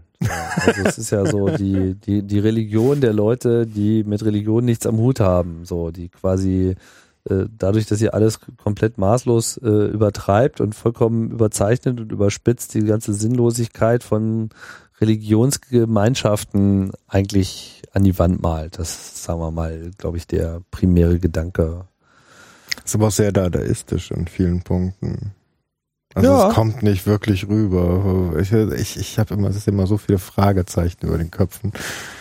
Ich habe mal einigen Leuten deine diskordianische Bibelstunde vorgespielt, die haben nichts mehr verstanden. Die haben mit offenem Mund davor gesessen und das Ja, weil, weil, weil, weil man das auch gar nicht verstehen äh, kann, weil das, das ist ja sozusagen die Aussage äh, äh, dessen. Ja, also alles ist äh, alles ist anders und alles ist irgendwie äh, lässt sich einfach mit solchen ähm, also dieses, dieses, dieses ganze in Anspruch nehmen der finalen Wahrheit, was ja so ein Wesenszug aller dieser Religionen ist. Die sagen Mhm. immer, ja, da gibt's irgendwie Gott und dann gibt's noch den und den und der ist ja irgendwie aus dem Lichtfeuer irgendwie entstanden und der andere hat sich irgendwie in Bäume verwandelt und ja, die ganze Zeit ist da der totale Voodoo und wer da mit wem irgendwie Sex hat und wen da gebiert und worauf Einfluss hat und ja, Gott für dieses und jenes. Und ich meine, Religionen sind einfach so Erklärungsmuster für ein Weltgeschehen, was man nicht versteht. So, der Mensch steht irgendwie auf seinem fucking Planeten, äh, weiß nichts mit diesen hellen Dingern da oben anzufangen und dann kommt irgendwie ein Blitz und es brennt ein Baum und dann ist das natürlich, das braucht jetzt irgendeine Erklärung. Da man Mhm. halt jetzt gerade irgendwie noch nicht so ganz verstanden hat, was es so mit dem Elektromagnetismus so äh, auf sich hat, äh, muss dann halt so ein Gott her. So, und dann hat man halt einen Gott des Blitzes und dann gibt's Strafen und Verfehlung und bla und Angst und, und, und, und das ist halt so, Religion ist halt was für Leute, die sich gerne Angst machen lassen. schön. Na, ist das so. Wie die alle in Ehrfurcht erstarren und, und, und, und, und Gebote äh, befolgen und diesen ganzen Quatsch. Also ich konnte da noch, noch nie was mit anfangen. Und äh, ich fand einfach die, die Story schön, dass man halt einfach mal Iris, äh, die Göttin des Chaos, des, des Streits und der, der Konfusion äh, sozusagen zur, äh, zur wichtigsten Person erklärt. So, ja. Erstens, wenn es man, ist man eine Frau, so, ja. Frauen stehen ja nur so üblicherweise in den Gottsystemen auf diesem Planeten jetzt auch nicht so vorne. Nicht Würde mir mehr. jetzt zumindest nichts einfallen. Ja, eigentlich nie. Ja, früher schon. Also es gab ja so einen Umbruch. Man konnte ja so vor, bevor die monotheistischen Religionen aufkamen, war es ja schon eher eine, eine frauenbezogene Religionswelt. War das so? Mm, Ja, mit Mondphasen und so weiter. Na gut, aber heutzutage muss man sich halt mit diesem ganzen äh, Unsinn da von Christen und Islam gut, und so weiter rumschlagen. Die sind halt alles Reden wir nicht Männer, drüber. ne? Aber darum geht's ja auch gar nicht. Ich finde halt einfach diese, diese, diese Story äh, äh, so schön und es verbindet mich natürlich auch so ein bisschen mit, mit äh, dem Chaos des, des, des, also dem Chaos Computer Club, der heißt ja auch nicht ohne Grund so, ja, weil eigentlich Chaos ist halt einfach der Zustand der totalen Unordnung und äh, in dem halt alles frei fließt und nichts aneinander gebunden ist. Und das ist halt einfach genau der Zustand, in dem man einfach am besten neu synthetisieren kann. Aus dem Chaos entsteht ein Neues. Ja, sicherlich. Das ist ja auch dieser ewige, ewige Zyklus, der so schön in dem äh, diskordianischen Kalender äh, auch äh, beschrieben wird. Ja, das Jahr hat so fünf Phasen und äh, also fünf äh, Jahreszeiten, five Seasons, die äh, quasi den ewigen Zyklus der gesellschaftlichen Veränderungen beschreiben. So, Mhm. das fängt halt an äh, mit dem Chaos, so, ja, in dem halt irgendwie keine Strukturen existieren und alles irgendwie frei treibt und irgendwie keine Hierarchien äh, vorhanden sind, ja. Es geht dann über in die Jahreszeit des äh, Streits, des äh, Discords, der halt irgendwie, äh, wo anfängt, sich alles aneinander äh, zu reiben und, und, und sich gegenseitig in Frage stellt und dann irgendwie so ein Sog äh, entsteht, irgendwelche Strukturen sich äh, zu schaffen. Dann in der dritten Phase der Konfusion, wo sozusagen dann so ein äh, Geflecht irgendwie, äh, ein Geflecht äh, auf das andere gelegt wird und immer wieder neue Regeln versuchen, die anderen Regeln, die nicht funktioniert haben, zu äh, ersetzen, ja, bis alle irgendwie nur noch total durcheinander sind äh, mit dem Ergebnis äh, der vierten Jahreszeit der Beamtenherrschaft, in der du halt dann wirklich die vollständige Pyro bürokratische äh, Ver, Ver, Verfnordung, Verflechtung, Verdickung äh, hast, bis halt einfach alles nur noch erstarrt und einfach gar nichts mehr geht. So.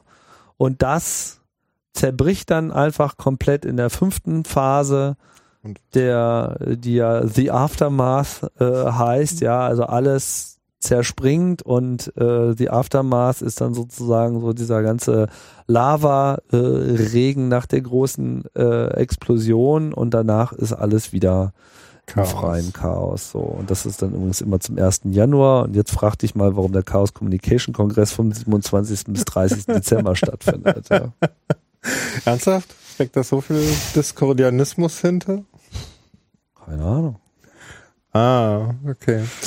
Passt auf jeden Fall ganz gut so. Ne? Und das, äh, weiß ich nicht, das lag mir äh, schon immer so, diese Freiheit. Und auch diese schöne Geschichte mit, mit Eris, ja, die ja äh, in der griechischen Mythologie eigentlich kaum erwähnt wird. Also man weiß, dass es irgendwie äh, die gibt, aber die einzige wirklich fetzige Story mit ihr ist halt die Nummer mit der Hochzeit, die Zeus da zwischen zwei Menschen, Kindern äh, anzettelt, weil er das irgendwie für eine geile Idee hält und dann irgendwie eine fette Party im Olymp macht und alle Götter halt einlädt, aber halt nicht Eris, weil es irgendwie für unangemessen gehalten wird, irgendwie das Chaos und den Streit, irgendwie, das hätte ja auf so einer Hochzeit nichts zu suchen. ne? Mhm. Und ist natürlich Eris irgendwie voll kackig drauf deswegen und denkt sich nur so, na warte, euch zeige ich so, ja, hier äh, Chaos ausladen und so weiter. Hat ja unsere Gesellschaft auch nicht so viel gute Erfahrungen damit gemacht, wenn sie die Hacker meidet. Ja, und dann kam sie halt irgendwie mit diesem goldenen Apfel. So, ja, der goldene äh, Apfel, der Zankapfel, ja, der Apfel des Streits, der diskordische Apfel, der goldene Apfel, auf dem steht Kalistie. So viel wie für die Allerschönste. Und dieser Apfel wird dann in diese Hochzeitsrunde gebracht und sorgt natürlich dann für Für- den entsprechenden Streit, weil natürlich die Damen sich alle äh, mal für die Tollste halten. Und äh, dann geht er los, der Stress hier mit Hera, äh, Diana und äh, Aphrodite und dann gibt's ist halt die Party komplett gebastelt so, da hat sie sozusagen ihr Ziel schon mal äh, erreicht gehabt und um diesen Streit dann zu lösen, wird dann abermals noch äh, jemand außerhalb des Götterkreises angerufen, weil es sich innerhalb der Götter sozusagen alle befangen. Ja, und dann muss halt irgendwie wieder so ein Schäfersjunge äh, daherhalten, dann eben Paris, der äh, quasi so aus dem Nichts dann mal entscheiden soll, wer dann die Allerschönste ist. Und obwohl er dann irgendwie von den Damen da ausreichend bekniet wird, nimmt er dann letztlich äh, das Bestechungsangebot von Aphrodite an. Was halt ist, so wenn du sagst, dass ich die Schönste bin, dann kriegst du halt die schönste Erdenfrau äh, so äh, zugesprochen und meint er so, oh, Kann ich mir gut lassen. geile, geile Nummer, mach ich mal so. Und äh, es war dann halt die schöne Helena, die aber leider schon vergeben war und die dann eben geraubt werden musste und dann trojanische Kriege und totaler, ja, verstehst du das alles nur, weil man das Chaos nicht auf der Party haben wollte. Das lohnt sich doch einfach nicht. Schön. Also äh, diese Principia Discordia, die ist schon schon wirklich ein schönes, äh, schönes subversives äh, Stück Literatur. das Ja, sollte ich- man mal gelesen Ich haben. merke gerade, ich muss sie nochmal lesen. Dazu hatte ich dann auch immer noch, ähm, was sagt denn der Name Theodor Prinz der Tapfere? Ja, das ist mein discordischer Name, ne? Also einfach nur, hast du den selber gewählt? Wurde er dir Ja, das bin ich.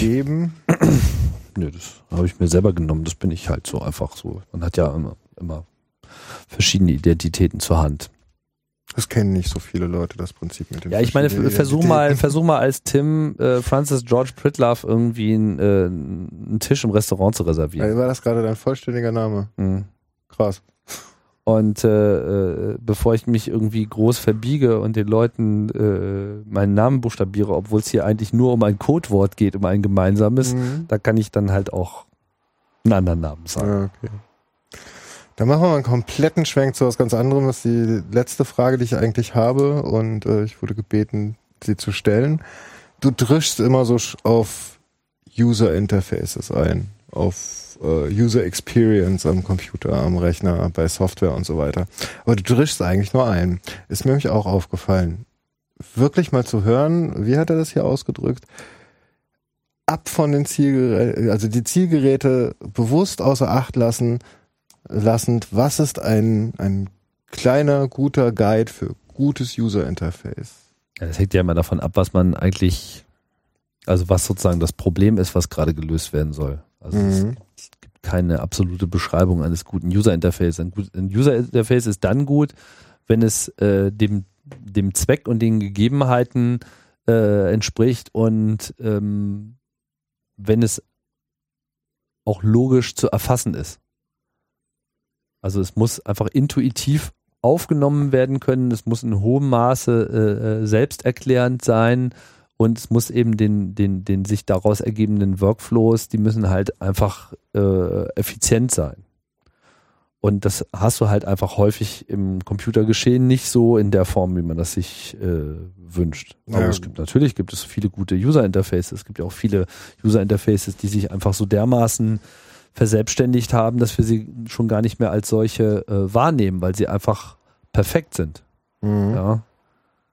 Ja. zum Beispiel dieses Touch-Zeug, was jetzt hier so vor meiner Nase steht. Ja, aber ich würde auch einfach so ganz normale äh, äh, Dinge, die wir irgendwie schon gar nicht mehr so richtig als, als User Interfaces wahrnehmen, so Türklinken oder sowas, ja, das sind ja im Prinzip auch äh, Lösungen, sind auch User Interfaces im wahrsten Sinne des Wortes, die einen komplexen, halbwegs komplexen Mechanismus eben bereitstellen. So habe ich das selber noch nie gesehen. Ja, oder Autos. Also ich meine, jeder kann heute einen Führerschein machen und es ist vollkommen egal, in welches Auto du einsteigst. Ja, aber du kannst keinen Computerführerschein machen und es ist egal, welchen Computer du einsteigst.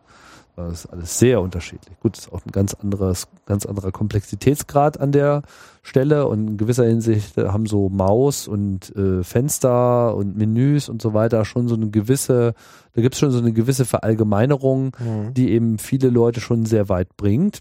So, äh, ja, we've come a long way. Ne? Also es ist, ich finde es immer eine schöne Herausforderung, ein neues User Interface zu erfinden und ähm, das zum Beispiel auch so bei Potlove, also sehr viel Diskussionen gehen darum, wie darf das jetzt sein und wie darf das nicht sein. So, also wir sind da auch überhaupt noch nicht äh, zufrieden mit allem, aber äh, die, die Debatten darüber, wie jetzt sich wirklich ein bestimmter Teil äh, dem Benutzer da entgegenstreckt und was als intuitiv angesehen wird oder nicht, das äh, füllt schon viel Raum ein. Mhm. Aber Muss es auch. Oder der neue Webplayer, den wir jetzt gerade machen, ist genau das gleiche. So.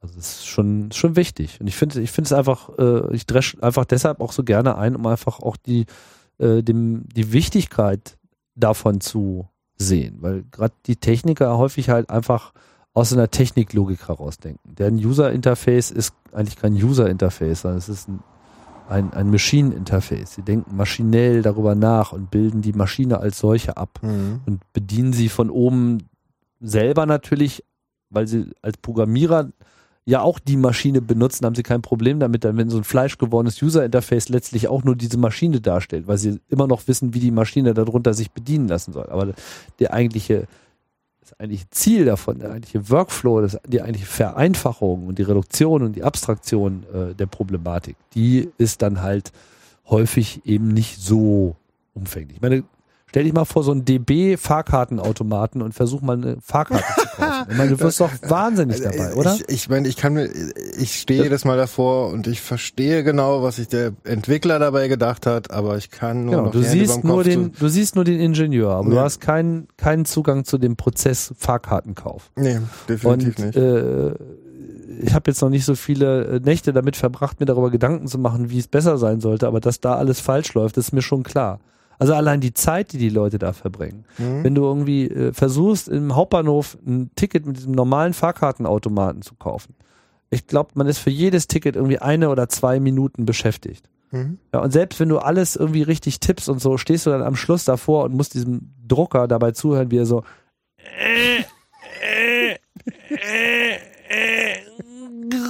ja, also wirklich so rauswirkt und dann noch so und dann, ja, Moment und warten und drucke drei Belege und es nimmt einfach kein Ende, ja.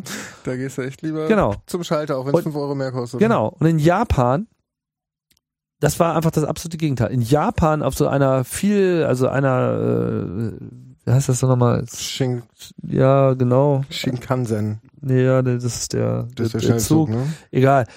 Äh, da kaufen die Leute sich ein Ticket, indem sie auf die Maschine zulaufen, Kleingeld in der Hand haben, sie schmeißen das in so eine große Schüssel rein, so klirr, schrumpf, das ja, und dann katschang ist dann irgendwie diese, diese Karte draußen. Also der, der durchschnittliche Ticketkauf dauert so eine Sekunde, vielleicht zwei, wenn es scheiße läuft. Ja, aber, aha, Geld rein, so klick, fertig. okay. Das ist einfach in seiner Effizienz, ja, so viel toller. Ja, also, Ja, aber man muss doch Strecken berechnen und wie viel dann das Ticket kostet und so. ja, ein kompliziertes Tarifsystem ist halt auch Teil des User Interfaces der Infrastruktur. Also Mhm. auch da muss man sich darüber Gedanken machen, ob man sich jetzt immer so viele Freunde macht, so mit A, B, C Systemen und wo ist jetzt, ja, fahre ich jetzt zu weit und wegen dieser einen Haltestelle muss ich auf einmal 2,30 statt 1,80 zahlen. Fahre ich nicht einfach besser damit, wenn einfach alles zwei Euro kostet und scheiß drauf und die Leute denken nicht mehr so viel drauf, so pff, zwei Euro, zack, ich fahre, dann fährt man halt auch oft. So. Mhm. Ja, also es ist einfach in sich äh, kaputt. Ich, ich bin so ein bisschen stolz auf so ein User-Interface, was ich mal erfunden habe. Und zwar von die von dir äh, anfangs erwähnte, aber nicht besprochene Villa. äh, Villa, genau. Ja. Ähm, ich denke, die Villa, die können, da gibt es so viele Podcasts mit dir, da kann man das nachhören, oder? weiß ich nicht. Also wir hatten das, glaube ich, mal im in irgendeinem Chaosradio war das mal ein Genau, Thema Chaosradio äh, und sicherlich irgendwo nochmal gefallen. So. Ja, das werde ich raussuchen. Also ich glaube, bei Pikniker Wegesrand war es auch nochmal schon ganz gut erklärt und äh, das suche ich raus. Ich habe eh schließlich alles gehört, was da Ja, genau, da war halt so die Frage zu beantworten, wie, wie bewege ich mich mit einem Telefon durch einen Raum? Mhm. Ja, also wie, wie interagiere ich mit so einer, äh, so einer Cyberwelt und Mhm. alles, was mir zur Verfügung steht, sind die Tasten 0 bis 9 und Stern und Raute. Das habt ihr wunderbar gelöst damals. Fandst du Ich- gut? Ja? Ja. Hast du das mal ausprobiert? Ich habe es, ich war, Ah. ich habe es ausprobiert. Ich weiß nicht mehr genau, wie das die Bewegung funktionierte, aber an sich Weil du, die Bewegung war einfach, du drückst die 5 in der Mitte Genau, und drumherum ist alles dann die Richtung. genau dann die Richtung. Ja. Genau. Und ähm, es, es war einfach nach nach zweimal, na, nach zwei Raumwechseln hat es es drin. Genau, alle konnten das irgendwie im Schlaf. Es war irgendwie überhaupt Mhm. gar kein Problem. Und auch so das Blättern in den Nachrichten mit irgendwie vor nochmal zurück Mhm. und so funktionierte wunderbar. Walkie-Talkie-Funktion, eine Taste, fertig. So. Und das ist halt, ich denke halt, wenn man, wenn man sich ein bisschen Mühe gibt, sich darüber äh, Gedanken äh, zu machen und es ernst meint und auch wirklich sich selbst da im Ergebnis überprüft, dann ja, kriegt man das genauso gut hin, wie äh, auch das User-Interface des eigenen Podcasts richtig hinzubekommen. Weil es hat auch so ein bisschen äh, dieselbe Fragestellung eigentlich, der, der, der Zugänglichkeit. Mhm. Die ist, hast du halt auch in der Moderation. So, wie, wie schaffst du die Zugänglichkeit zu dem eigenen Format? Was muss ich immer am Anfang sagen? Was muss nicht immer gesagt werden? Was sollte ab und zu mal eingeworfen werden, um es einfach zu machen? Alles war ein bisschen zu komplex. Sollte man vielleicht mal was zusammenfassen? Irgendwas war etwas missverständlich. Sollte man vielleicht mal was äh, wiederholen? Auch das Mhm. ist äh, so ein Accessibility-Faktor an der Stelle. Und wenn man das eben so ein bisschen Erfahrung äh, auch ausreichend internalisiert und damit auch äh, für sich auch automatisiert, dann denke ich mal, ist man da schon mal auf einem ganz guten Weg. Mhm. Ja, Dankeschön. Kennst du das Konzept dieser Sendung? Ach, hier gibt es ein Konzept? Ja, es gibt ein Konzept dahinter. Weiß ich nicht. Ich das kenne. Vielleicht habe ich schon mal gehört, aber ich erinnere mich jetzt gerade nichts. Naja, die ersten drei ähm, Gesprächspartner habe ich mir selber rausgesucht, beziehungsweise ich habe mir die ersten zwei selber rausgesucht, der dritte steht noch offen. Und Ach, jetzt soll ich auch noch jemand empfehlen. Genau. Das hättest du mir auch mal vorher sagen können. Also sowas muss ich hier mal äh, extrem nachdenken. ja, ähm, jeder, jeder Gast, bei dem ich bin, empfiehlt mir im Endeffekt einen anderen Podcaster oder min mindestens zwei, besser wären drei, andere Podcaster, die ich dann als nächstes interviewen soll. Ja, also ich meine, äh, wer auf jeden Fall auch mal fällig äh, sein muss, ist natürlich Ralf, ne? Ja, genau, Rolf.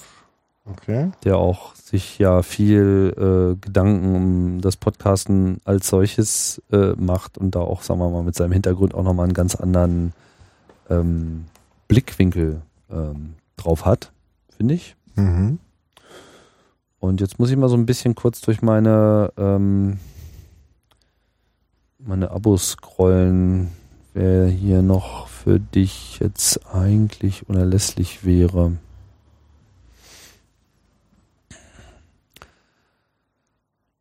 Philipp Banse macht das nun auch schon alles sehr, sehr, sehr, sehr lange und äh, das Küchenradio haben wir ja auch schon mal erwähnt, ist sicherlich äh, eins der Formate, was einfach am meisten Stamina äh, so entwickelt hat. Mhm. Da ist einfach äh, schon sehr viel äh, gekommen.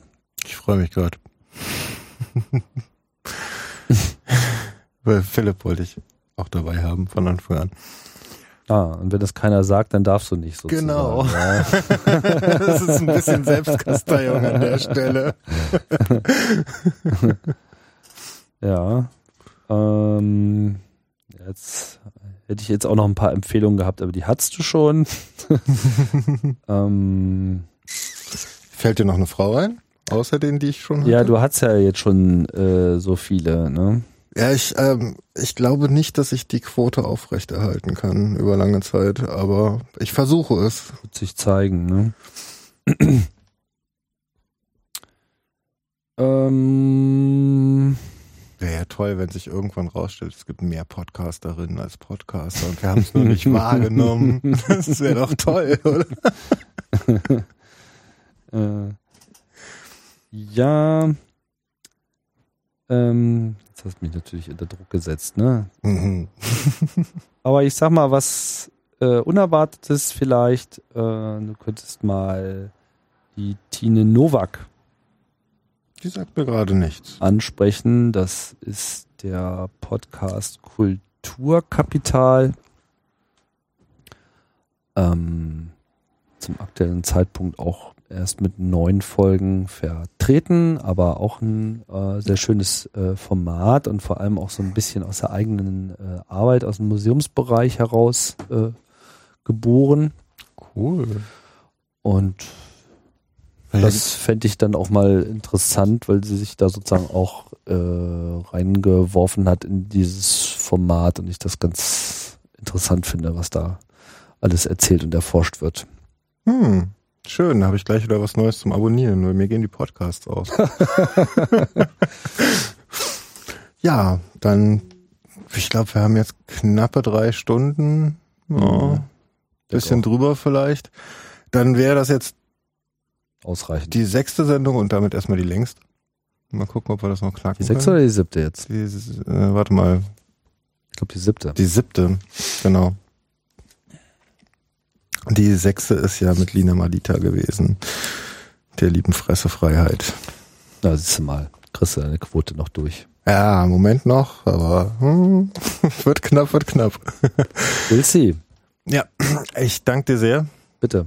und ähm, ich denke, wir werden uns irgendwann nochmal hören. Das ist auch möglich in diesem Podcast, Mhm. dass Leute mehrfach vorbeikommen. Ansonsten, Guckst du erstmal, was noch zu holen ist. ja, natürlich, klar. Ich will die gesamte deutsche Podcast-Landschaft abgrasen. Hartes Ziel, ja. Das Ziel. Ja, ja besten Dank. Bis und bald. auf bald, liebe Hörer.